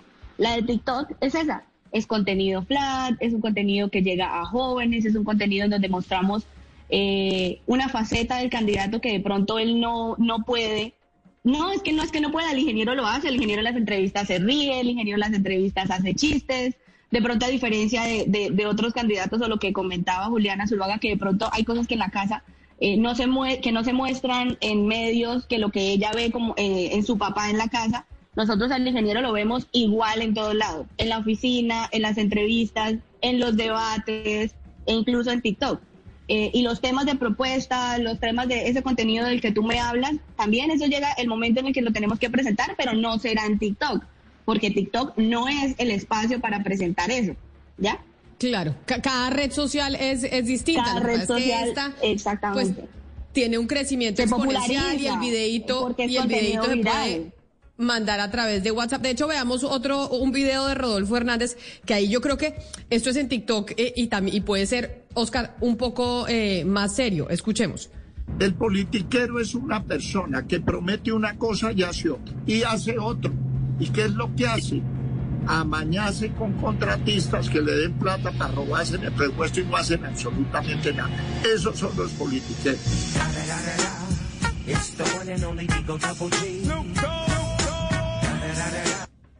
Y lo, y lo de estas nuevas generaciones, ¿no, Ana Cristina? El spam de atención dura 30 segundos. O sea, usted tiene que lograr que estén en 30 segundos el mensaje porque es que increíblemente hoy en día el spam de atención de la gente no dura más que eso. Sí, Camila, entonces por eso uno piensa, con ese spam de atención tan breve, uno pensaría que le están apostando es al voto emocional. Y yo le quiero preguntar eso a Juliana. Es decir, cuando usted pone un TikTok eh, del doctor Oscar Iván Zuluaga, eh, pues se repite su nombre o se repite un eslogan, es decir, hay una recordación, pero realmente no hay ideas. Ustedes, eh, ¿cuál es la apuesta de ustedes? Claro, que todo el mundo los conozca, pero aquí también están buscando es un voto emocional. Pues yo creo que lo que respondió Luisa Fernanda es la verdad, o sea, cada red social tiene su propósito, tiene su audiencia. Nosotros no hacemos sino hablar de las propuestas todo el tiempo en Instagram, en Facebook, en las redes sociales y en los medios cuando nos invitan. Y seguro llegará el momento de hacer unos videos con propuestas también en TikTok. La verdad es que estamos abiertos a todo y yo lo que trato de hacer es coger momentos auténticos de mi papá eh, mostrando una faceta distinta de él, de ese hombre humilde, tranquilo, el mismo desde que salió de Pensilvania Caldas, con mi mamá, la familia que somos, porque sé que eso tiene un valor agregado en una campaña también, o sea, conocer a la persona, conocer su carácter, conocer cómo actúa, cómo trata a las demás personas, cómo trata, digamos, a un conciudadano, eso también es esencial para uno elegir un presidente. Y yo creo que lo que decía Luisa Fernando y lo que decía Oscar creo que era lo más importante, mostrar las propuestas y la seriedad de una campaña. Y por ejemplo, ojalá los medios de comunicación se preocuparan menos por las mecánicas políticas, esas cosas nadie, nadie las pregunta en la calle. Aquí tenemos que escuchar a los colombianos y resolver los problemas de ellos. Pues eh, antes de su pregunta, Mariana, mire, de lo que dice eh, Juliana, pongamos uno de los de los videos de TikTok de Oscar Iván, en donde se va a oír música, pero es eh, Oscar Iván bailando con, eh, con su señora, haciendo diferentes actividades en la casa, así como decía Juliana precisamente, que es lo que están tratando ellos desde la campaña de plasmar en esa red social. Tal vez en Twitter no lo harán así, pero pues en TikTok sí. Quiero sentir tu cuerpo juntito al mío porque mi alma no tiene tiempo si tengo frío. Si tú lo quieres, me estás acercando un poco conmigo, cuidado. Tienes el toque, toque, toque. Miren el material, edición especial. Deja quitar tres veces. Aquí estamos. Y estoy en el barrio Tental. Y entonces, Mariana, y usted ve al, al candidato pues en unas cosas que uno no lo había visto antes. Y eso es de lo que se trata eh, TikTok, según estamos entendiendo aquí, de quienes están manejando esas cuentas de TikTok de los candidatos. Exactamente. Y Nadia, ya que vemos estos videos, es que yo sí le quisiera preguntar pues qué tan espontáneos son, porque yo entiendo que ustedes quieren mostrar una cara como más eh, coloquial, por decir, más común de un candidato y no siempre como más apartado, un candidato bailando, un candidato cocinando o lo que sea. Pero ¿cómo se puede lograr la espontaneidad en eso? Es decir, ustedes tienen que estar detrás del candidato día y noche esperando el momento exacto en el que pueden captar esa espontaneidad para montarlo en un video de TikTok. Casi que así es. Lo que buscamos es justamente la naturalidad del evento. Entonces, sobre todo ahorita que estamos en gira, hemos podido grabar mucho más natural. Todo este movimiento hace que estemos en equipo en el mismo espacio y nos facilita grabar esos espacios de manera orgánica. Obviamente, antes de que estuviéramos en gira, lo que hacíamos era preparar ciertos espacios de acompañamiento y si había alguna naturalidad que funcionara para dar a conocer esta faceta más humana, más natural, pues obviamente lo, lo aprovechábamos y lo grabamos. Luisa, Reels es la competencia de TikTok, es esa opción de Instagram en donde uno publica videos muy cortos y concisos. Eh, y uno viendo los números, el crecimiento de Rodolfo Hernández ha sido dantesco, ¿no? En cuanto a la interacción de su contenido. Pero yo quisiera eh, que usted nos traslade lo que significa hacer contenido digital, porque la gente piensa que es solamente grabar un video y subirlo.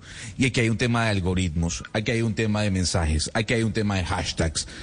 ¿Qué tan difícil es crear una campaña a través del tema digital?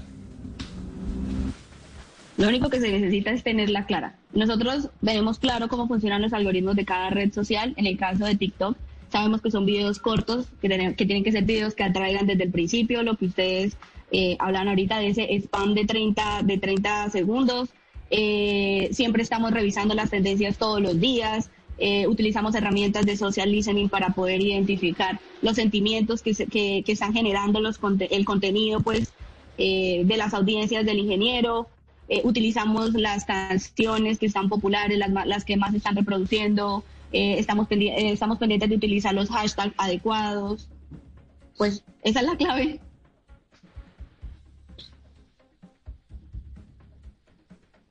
O sea, lo que usted no quiere decir, Luisa, es que con el boom de las redes sociales la gente está eh, aburrida de escuchar siempre el mismo discurso político a través de un medio tradicional y lo que quiere es algo mucho más rápido, conciso, preciso y hasta tal vez divertido y creativo. Por supuesto, es decir lo mismo pero de otra manera. Eso fue cuando nosotros quisimos crear el TikTok del ingeniero. Yo le dije, dije, hay que crearlo, hay que llegar a esta gente, obviamente tengo que explicarlo y contextualizarlo de todo lo que estamos haciendo. Y él con mucha confianza dice, hagámosle. Entonces, incluso uno de nuestros TikToks que tiene un millón de reproducciones es un TikTok eh, en donde sale él con incluso unas gafas eh, oscuras, sentado en una silla y, y, damos datos, damos datos de lo que él hizo en la alcaldía, que es la carta de presentación de él eh, hoy como candidato presidencial. Entonces no es que todo sea baile y risa. Decimos lo mismo que podemos decir en un video cuadriculado para Facebook o para cualquier otro medio, pero lo decimos a través de TikTok y lo decimos en 30 segundos. Bueno, está claro que las tres asesoras de campaña invitadas, Camila, lo que buscan es presentar una imagen fresca de los candidatos, llegar a un público muy joven que es el que está en TikTok. Pero no sé, eh, Juliana, me, me pregunto si su papá, que representa al Centro Democrático, que es un partido tan conservador, eh, de pronto pueda resultar afectado, que pueda ser contraproducente esa estrategia, porque esos uribistas, eh, pura sangre, como los llaman, de pronto dicen, hombre, yo no confío ya en un señor que se pone zapatos rojos y que sale bailando en las redes sociales. Eh, ¿No será que de pronto se pierden unos votos en vez de, en vez de ganarse? Pues para mi sorpresa y seguramente para nos hemos dejado estar en las calles, eh, eso es lo que hacemos, hablar con la gente, a la gente le ha encantado. Sí, seguramente habrá uno que otro que dice, no, usted se ve haciendo, eso no le, no le queda bien esa imagen, pero eso no dejan de apoyarlo. La gran mayoría, me atrevo a decir que el 95% de la gente le fascina, se han comprado los tenis, le parecen lo máximo. Lo mismo los videos en TikTok, dicen que él dice poder que usted muestre esa imagen a todo el mundo, porque lo que te digo, cuando lo conocen de tú a tú, Está yendo, se me está yendo la, la comunicación eh, de Juliana, lamentablemente, porque no tenemos eh, tan buena señal. Pero sí, esta es otra de las estrategias que estamos viendo en campaña. Los candidatos ahora se le están midiendo a estas nuevas redes sociales, a estos nuevos mecanismos de comunicación. Vamos a ver qué tan exitosos son a la hora de ir a las urnas estos mecanismos cuando eh, tengamos realmente las elecciones en marzo, en mayo y en junio para segunda vuelta. Nuestras tres invitadas, a Juliana Zuluaga, a Luisa Fernanda Olejua y a Nadia eh, Rey, mil gracias por estar aquí con nosotros hoy en Mañanas Blue explicándonos cómo funciona este tema del TikTok en las campañas, que a muchos a veces les parece un ridículo, pero otros dicen, oiga, esa es la nueva forma de comunicaciones. Pero como estamos hablando de políticas, 12 del día 46 minutos, no nos podemos ir este viernes sin conocer qué nos trae usted de las movidas políticas, don Oscar, en la ley del Montes. Llega la ley del Montes a Mañanas Blue 1030 AM. ¿Cómo se mueve la política nacional y regional? ¿Qué está pasando en las campañas electorales? ¿En qué andan los candidatos? Información de primera mano para que usted esté bien informado. Aquí la ley del Montes. Y en la ley del Montes, eh, don Oscar, a la campaña de Gustavo Petro siguen llegando políticos tradicionales como en esta oportunidad los senadores Roosevelt Rodríguez y Guillermo García Realpe. Es decir, Gustavo Petro sigue sumando votos. ¿Cómo es la historia de esos congresistas que llegaron al pacto histórico? Pues Camila, efectivamente se trata de dos pesos pesados, ¿no? El doctor Roosevelt Rodríguez es el senador del partido de la U más votado, uno, el segundo más votado, 103 mil votos sacó en el 2018. Y el doctor Guillermo García Realpe también es una persona con mucha tradición, con mucha trayectoria en el Congreso, en la Comisión Quinta. Estos dos senadores abandonaron el partido de la U y al Partido Liberal y se sumaron ayer a la lista del pacto histórico, concretamente a las filas del doctor Petro. De tal manera, Camila, que yo sí creo que estos dos, estos dos nuevos miembros del pacto histórico van a aportar mucho, a diferencia, por ejemplo, de los anteriores, como el señor Julián Bedoya, que llegó del Partido Liberal, pero fue muy cuestionado. Acuérdese usted que llenó la Plaza de, la Estrella en Antioquia, pero muy, muy cuestionado. Yo sí creo que el doctor Real, García Realpe y el doctor eh, Roosevelt Rodríguez aportan a la campaña de Petro en este momento. De pronto, Oscar eh, García Real pues sí aporta bastante a la campaña de Petro. No estoy tan seguro de si Roosevelt Rodríguez le va a aportar, porque Roosevelt Rodríguez es un senador eh, vallecaucano que está en el Congreso gracias a la votación de Dilian Francisca Toro. Él lo que ha hecho es que se ha apartado de su jefa de hace mucho tiempo, de su jefa política, y se ha ido a la campaña de Gustavo Petro, pero que, que creo yo que él se hacía elegir con los votos de Dilian Francisca Toro, que por ahora no están en la campaña de Petro. Pues los políticos tradicionales eh, se siguen sumando a la campaña de Petro, tal vez también por estrategia, porque saben que pues, los políticos quieren estar en el barco ganador. Eso por lo general es lo que sucede y muchos de ellos que han estado en distintos barcos, pues están llegando al, eh, al de Gustavo Petro. Así tenemos la ley del Montes, hoy viernes con las movidas políticas con miras a las elecciones del próximo año. Lo que se habla y se escucha en las esferas de la política colombiana. Esto fue La Ley del Montes. Mañanas Blue.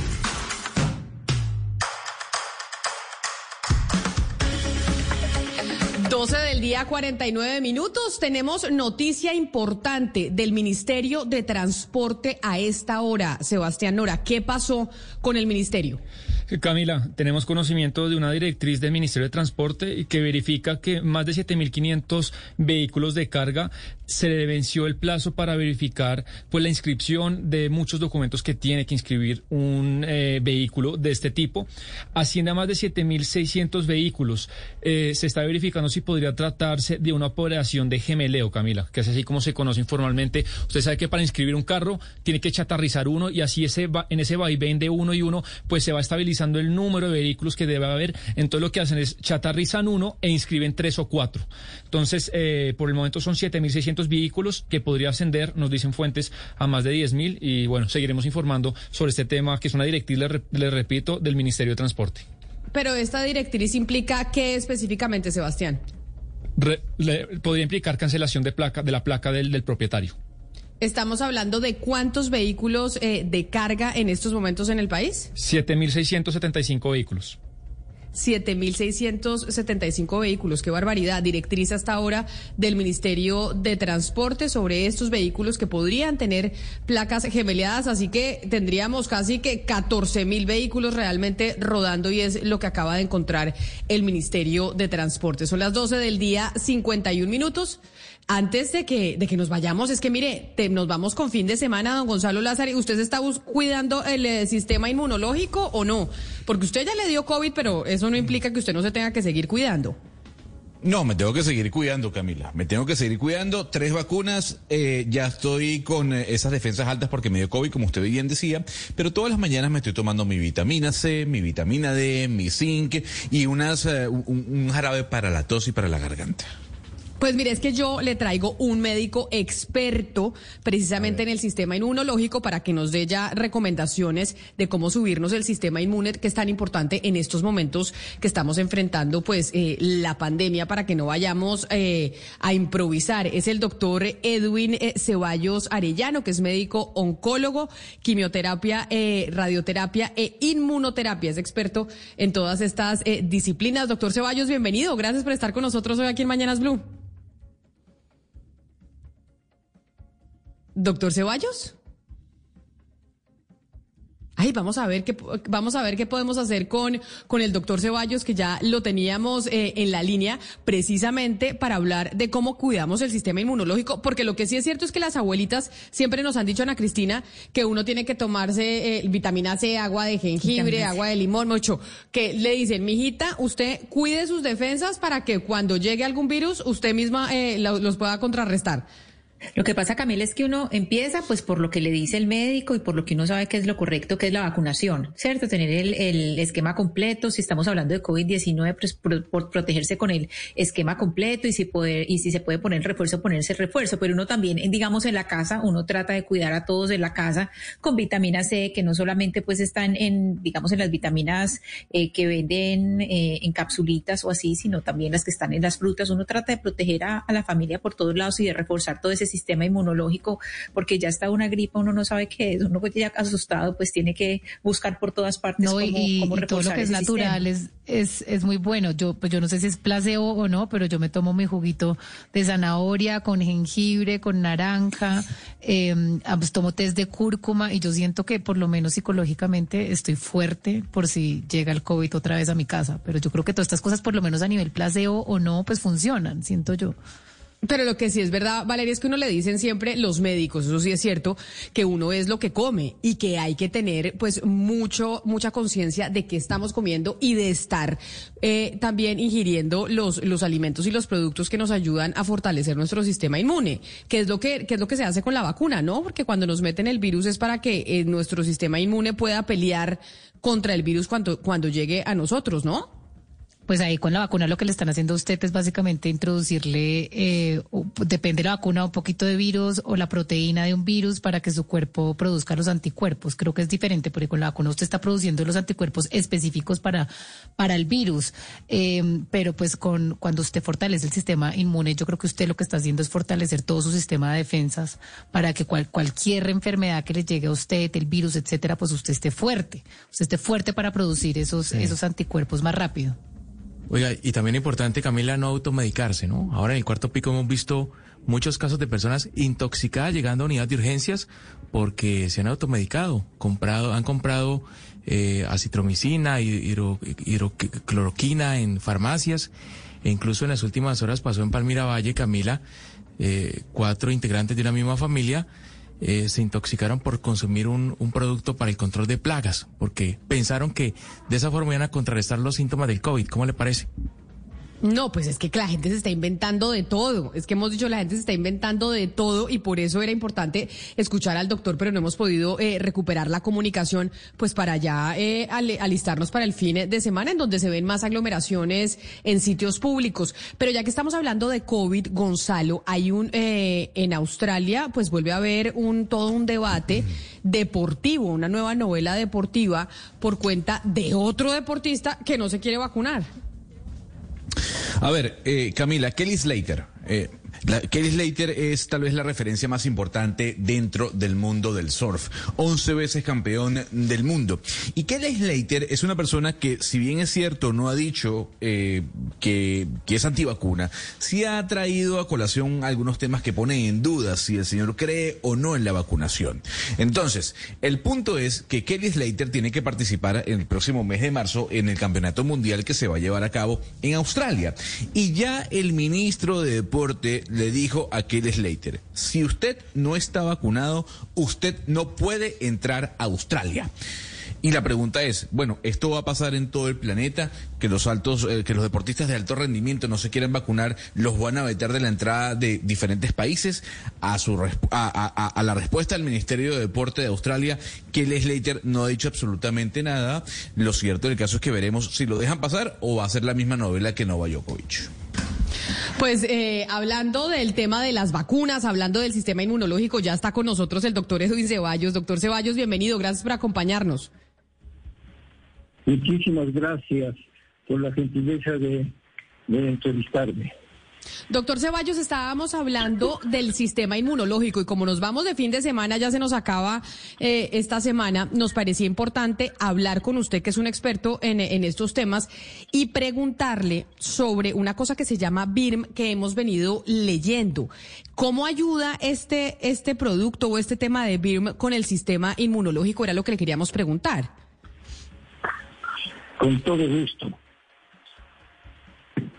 BIRM es el nombre del producto que actúa sobre el sistema inmunológico. Estas siglas B grande y EDM, BIRM, significan Biological Immune Response Modulator, o sea, es un modulador biológico de la respuesta inmune. ¿Qué significa eso? Que el sistema inmunológico es el ejército más poderoso con el que venimos a este mundo. Ese ejército no es vencido por ningún tipo de virus. Ningún tipo de virus le puede vencer al sistema inmunológico. ninguna bacteria, ningún hongo, ningún parásito, ningún estrés, ninguna toxicidad, absolutamente nada. Por eso es que cuando nos sentimos saludables, quiere decir que nuestro sistema inmunológico está poderosamente equilibrado y es capaz de protegernos de todo y permitirnos gozar de salud. Pero doctor, entonces, ¿cómo hacemos, ¿cómo hacemos para fortalecerlo? Porque nosotros hablábamos ahora de las recetas caseras, de las recetas de cómo nos tomamos el limón, el jengibre, alimentarnos bien y demás. Pero la recomendación que usted nos hace es qué cosa adicional podemos hacer para fortalecer ese sistema inmunológico que usted dice, pues nada lo puede vencer. simple y llanamente tomar esta sustancia BIRM 5 centímetros con desayuno y 5 centímetros con la cena durante esta pandemia. Eso hace que el momento en que el virus entra en nuestro organismo, porque ese virus va a entrar en cualquiera de sus modalidades, en todos y cada uno de nosotros. Cuando ese virus entra y se topa con un ejército tan poderoso, es destruido. Y no solo que es destruido, sino que las células de memoria inmunológica guardan la estructura del virus, capaz de que si vuelve a aparecer, vuelve a ser destruido. Por eso es que tomando este producto, el momento en que nos contaminamos, ni siquiera nos damos cuenta de que nos hemos contaminado.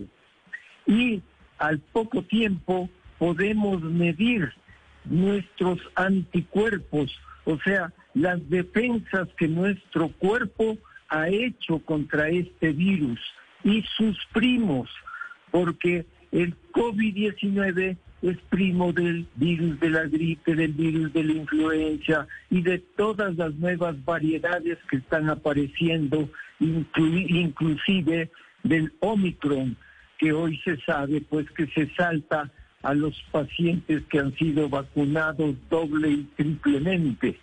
Y además, algo que es terrible es que está contaminando masivamente a los niños. Este producto tomado en esa forma le protege no solo de que el virus le pueda hacer daño, sino que además crea anticuerpos.